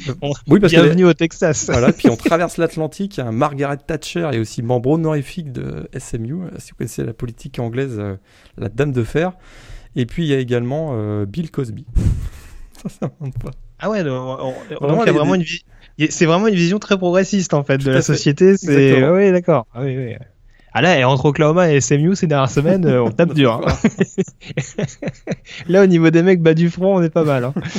Mais bon, ok, d'accord. Bon bah, oui, en effet, c'est une bien belle brochette que tu nous as que tu nous as proposé là. Euh, et puis pour terminer, peut-être le match référence des SMU, si on doit en sortir un. Il y en a un dans l'histoire. Alors j'avoue que ce match-là, je l'ai pas vu euh, à l'époque, évidemment, mais euh, 1980. Je, je, pense que les, les, meilleurs matchs des CMU, je pense qu'on est très rare à les avoir vus. ouais. je te cache pas. Il y avait eu un petit match face à TCU il y a pas longtemps, euh, il y a 2-3 ans, où ça avait eu. Euh, il y avait eu quand même pas mal de points, ça avait été assez serré, mais il y a en tout cas un match qu'il faut, qu'il faut référence, en tout cas dans l'histoire de SMU, c'est le fameux Miracle Ball en 1980 face à BYU, à l'époque BYU 11-1 et euh, arrive avec en tant que grand favori parce que SMU a été 8-1 à l'époque. Puis c'était surtout l'occasion de voir un face-à-face entre deux futurs stars de la NFL. Eric Dickerson, on en parlait tout à l'heure, donc qui était au sein du Pony Express, face à Jim McMahon, le quarterback de BYU.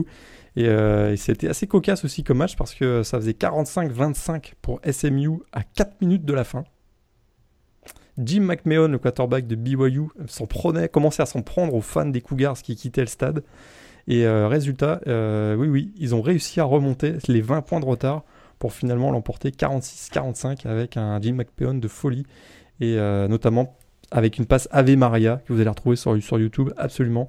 donc de Jim McMahon récupéré par, capté par Clay Brown. Et ça, c'est vraiment le, le, le match référence euh, de SMU, malheureusement, c'est une défaite. Bah, c'est un peu ce que j'ai. T'es vraiment cruel parce que tous les meilleurs matchs des équipes qu'on fait, c'est des défaites. C'est voilà. Mais c'est aussi par les défaites qu'on se construit. Il, faut, il, ne faut pas l'oublier. Et euh, bah, nul doute, nul doute que ces défaites de, SMU a dû leur faire prendre conscience de beaucoup de choses. Donc il fallait euh, taper dans la caisse. Oui, voilà, qu'il fallait payer les joueurs. c'est peut-être ça la, la oui, voilà. Bon, finalement, les défaites sont peut-être pas toujours. On va, on va retirer ce qu'on a dit.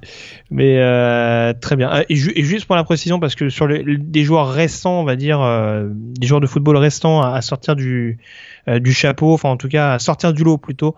Euh, du côté des CMU, il n'y en a pas énormément. Juste signaler que c'est aussi l'occasion de rappeler que on risque d'avoir un prospect très intéressant lors de la prochaine draft en provenance des SMU. Euh, un des rares joueurs à sortir au premier tour éventuellement de la prochaine draft en provenance de Southern Methodist, le receveur Cortland Sutton. Ouais. Euh, je m'avance pas trop si je dis que le dernier dans ce cas-là, c'est peut-être Eric Dickerson justement. Ouais, absolument. et ça commence à remonter un peu. Et ça fait, euh, ça remonte effectivement. Il y a quelques petits joueurs quand même dans la NFL qui ont brillé de manière de temps à autre. je pense à Cole Beasley, le receveur de Dallas. Euh, qui, a qui, est passé donc par SMU. Euh, bon, il y a Josh McCown aussi, euh, donc, qui est à New Jersey en ce, en ce moment. Et j'avais noté, bah, il y avait Garrett Gilbert hein, qui avait fait, qui, avait quand même, qui était un beau prospect. Ah, quel grand joueur, quel grand joueur. Mais quelle finale nationale contre Alabama. Ouais, ça, ça n'a pas été, pas été une grande, grande, grande réussite. Il y a Zach Klein aussi. Zach Klein, le, le, fullback aussi, qui est à côté de la Nouvelle-Orléans. Et Emmanuel Sanders quand même, euh, donc le receveur. Ah oui, tu m'as fait peur parce que là t'es passé, là t'es passé à Zach Lane. Je me suis dit oh putain, il, il, a vraiment fait les fonds de tiroir là. Il est, il est allé chercher un ah, peu loin. il y a aussi un Estonien. Est-ce que tu t'en souviens de Marcus Ah bah oui, Marcus Hunt, bien entendu, drafté par les Bengals. Ouais, et ses bras de 3 mètres de long. Euh, qui est du côté d'Indianapolis, si je me trompe pas actuellement, l'Estonien, Marcus Hunt. Ouais, qui, qui, qui, je pense, faisait partie de l'escouade notamment de. Enfin, c'était l'époque John Jones encore, euh, je peux me tromper, mmh. mais il devait être dans les premières années peut-être. Il doit être drafté au début des années 2000. Ah non, non, je pense qu'il est sorti euh, il y a, il y a 3-4 ans, je pense, Marcus Hunt. Bon, bah, j'ai rien à dire. Et puis l'autre question que j'ai oublié de te poser quand même sur le BYU SMU. Oui. Est-ce que McMahon et euh, Eddie Carson ont échangé leurs lunettes de soleil à la fin du match? C'est vrai que les deux, euh, Eddie Carson portait donc des goggles là, les fameuses mm. grosses lunettes. Et écoute, on pourrait se renseigner là-dessus. Bah attends, oui, oui, faut, faut savoir. En tout cas, c'est une rivalité qui crevait les yeux. Euh, bref, alors, euh, on a fait le tour en tout cas sur cette chronique de mon programme consacrée à ce de méthodiste. On s'intéresse dès à présent à la preview de la 15e semaine, ça va aller vite, et aux pronostics qui vont avec.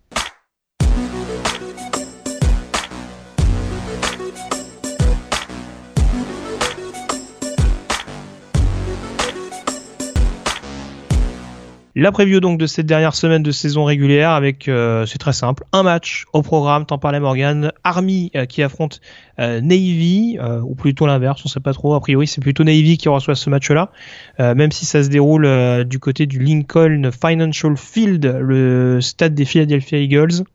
Et donc ce sera samedi, dans la nuit, samedi à dimanche d'ailleurs je pense, à 3h du non, non, 21h, je pense. Ah oui, à chaque fois, je me gourre. À chaque fois, j'ai les horaires en français et je transpose. Oui, euh, c'est euh, oui, c'est à 21h heure française, pardon, samedi soir. Euh, on s'en rappelle, l'année dernière, on avait eu un match assez épique. Tu y étais d'ailleurs. Oui. Avec la victoire d'Army à la dernière seconde sur, un touchdown de, ouais. sur un touchdown d'Amad Bradshaw. Est-ce que les joueurs de Jeff Monken peuvent le refaire cette année? Moi, j'ai l'impression que oui. Je les, je les sens bien, cette équipe d'Army. écoute, ils sont à 8 ah, ils sont à 9-3 cette saison, je me rappelle plus. Et, ouais, et puis euh, Ahmad Bracho est vraiment en feu du côté de Navy. Il y a quelques petites blessures aussi euh, qui pourraient leur coûter cher. Euh, écoute, je vois bien, je vois bien Army commencer une petite série face à face à Navy et, l'emporter face aux Midshipmen. D'ailleurs, les Midshipmen ont des superbes maillots. Hein. Je ne sais pas si vous avez vu ça sortir la semaine dernière, mais alors des équipements bleus absolument magnifiques. Je ne sais pas si ça va les aider à gagner, mais en tout cas, bon, voilà, c'est toujours un classique. Il y, a, tout le folklore qui va autour, hein, qu'on soit euh, pro-armée ou pas.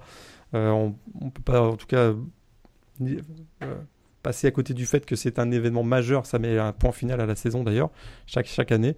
Et, voilà, il y a tout un folklore autour, autour du match entre deux équipes qui se respectent énormément. Moi, c'est ce qui m'avait vraiment impressionné à la fin du match. Hein. les, joueurs des deux équipes avaient un respect profond les uns des autres. et ça, c'est c'est des choses qu'on retrouve pas forcément toujours euh, sur les stades de football. Très bien. Bah écoute, euh, en tout cas, on suivra ça de très près. L'autre événement, forcément, euh, ce week-end, c'est la remise du S-Man Trophy. Est-ce qu'on a une petite préférence? Ah, ça me semble jouer. Hein. Bah oui, moi aussi, je pense que j'irai vers Baker Mayfield. j'ai l'impression que j'ai l'impression que c'est Baker Mayfield qui va qui va l'emporter quand même. 41 TD cette année, 5 à la passe, 5 au sol. C'est sûr qu'il va être en concurrence avec euh, Saquon Barclay, euh, probablement Bryce Love, Lamar Jackson, peut-être Carion Johnson, mais euh, voilà, je pense qu'il a été, tellement performant dans les matchs, dans les matchs importants que on se souvient sa grosse performance face à Ohio State, face à Oklahoma State et ses fameux 598 yards. C'est 7 TD contre TCU lors des deux matchs. Je le vois, je le vois l'emporter assez facilement. Très bien. Bah ça, en l'occurrence, ce sera dans la nuit de samedi à dimanche, donc ce sera à suivre de près. Et, en effet, il est, il est a priori favori pour succéder à Lamar Jackson. On a fait le tour Morgan sur cette 14e euh, semaine. Je te remercie d'avoir été en ma compagnie. Puis on se retrouve donc dans, dans quelques jours pour débriefer notamment ces euh, nombreux bowls. On peut les rappeler rapidement, euh, notamment les demi-finales de, des playoffs donc et les bowls majeurs. On aura donc Oklahoma, Georgia. Alors il me semble que ce sera lors du Rose, Bowl. C'est ça, lors du Rose Bowl. Clemson affrontera Alabama à l'occasion du Sugar Bowl. Exact. Euh, et puis au niveau des bowls majeurs, donc le gagnant bien entendu se retrouvera euh, cette année. Le lieu de la finale, tu peux me le rappeler parce qu'il m'échappe euh, là de tête. Ah, ce sera le Mercedes-Benz Stadium à Atlanta. Ah, oh, formidable stade. Ah, c'est un peu the place to be. Hein. Ah non, le en Super Bowl. ouais. ouais, moins pour les victoires, mais bon bref. Alors, des équipes locales, je précise. Euh, et puis donc les bowls majeurs dont je parlais, on évoquait tout à l'heure le Cotton Bowl avec euh, Ohio State contre USC, euh, le Pitch Bowl qui opposera Auburn à UCF, affiche assez déséquilibrée mine de rien sur le papier. Et puis concernant les autres bowls, je vais pas dire de bêtises, dans le Fiesta Bowl on doit avoir Washington contre Penn State. Sympa. Et euh, le dernier match dans le Rose Bowl entre euh, Miami et Wisconsin, les grands déçus de la fin de saison régulière, ouais, se retrouveront du côté de euh, Miami, justement. Il y a un petit LSU Notre-Dame aussi au Citrus Bowl. Citrus Bowl, ouais, tout à fait. Ça peut, être, ça peut, être, pas mal aussi. J'essaie de voir rapidement de tête ce qu'on a et ce qui risque de retomber à l'occasion de la prochaine émission. Tac, tac, tac, tac. Donc là, forcément, bah, je fais les premiers matchs. Toc. Vas-y, vas-y, vas-y. Ah bah Purdue, en l'occurrence, on peut, on peut le dire, Foster Farms Bowl contre Arizona. Ouais. Et la Lamo Bowl, il y aura Stanford contre euh, TCU. Ouais. Holiday Bowl avec Michigan State contre Washington State. Ouais, pas du tout une opposition de style entre Oklahoma State et Virginia Tech lors du Camping World Bowl. Ouais, pas mal. Euh, et puis, et puis, et puis, euh, je pense qu'on a à peu près fait le tour. Bah, sinon, il y a, y a, le, le Gasparida Bowl avec Florida International Temple, mais là, on tombe dans le, oui, là, on, baisse un peu en niveau. Là, je suis, je, suis pas sûr qu'on en parlera lors de la prochaine émission. ça m'étonnerait beaucoup.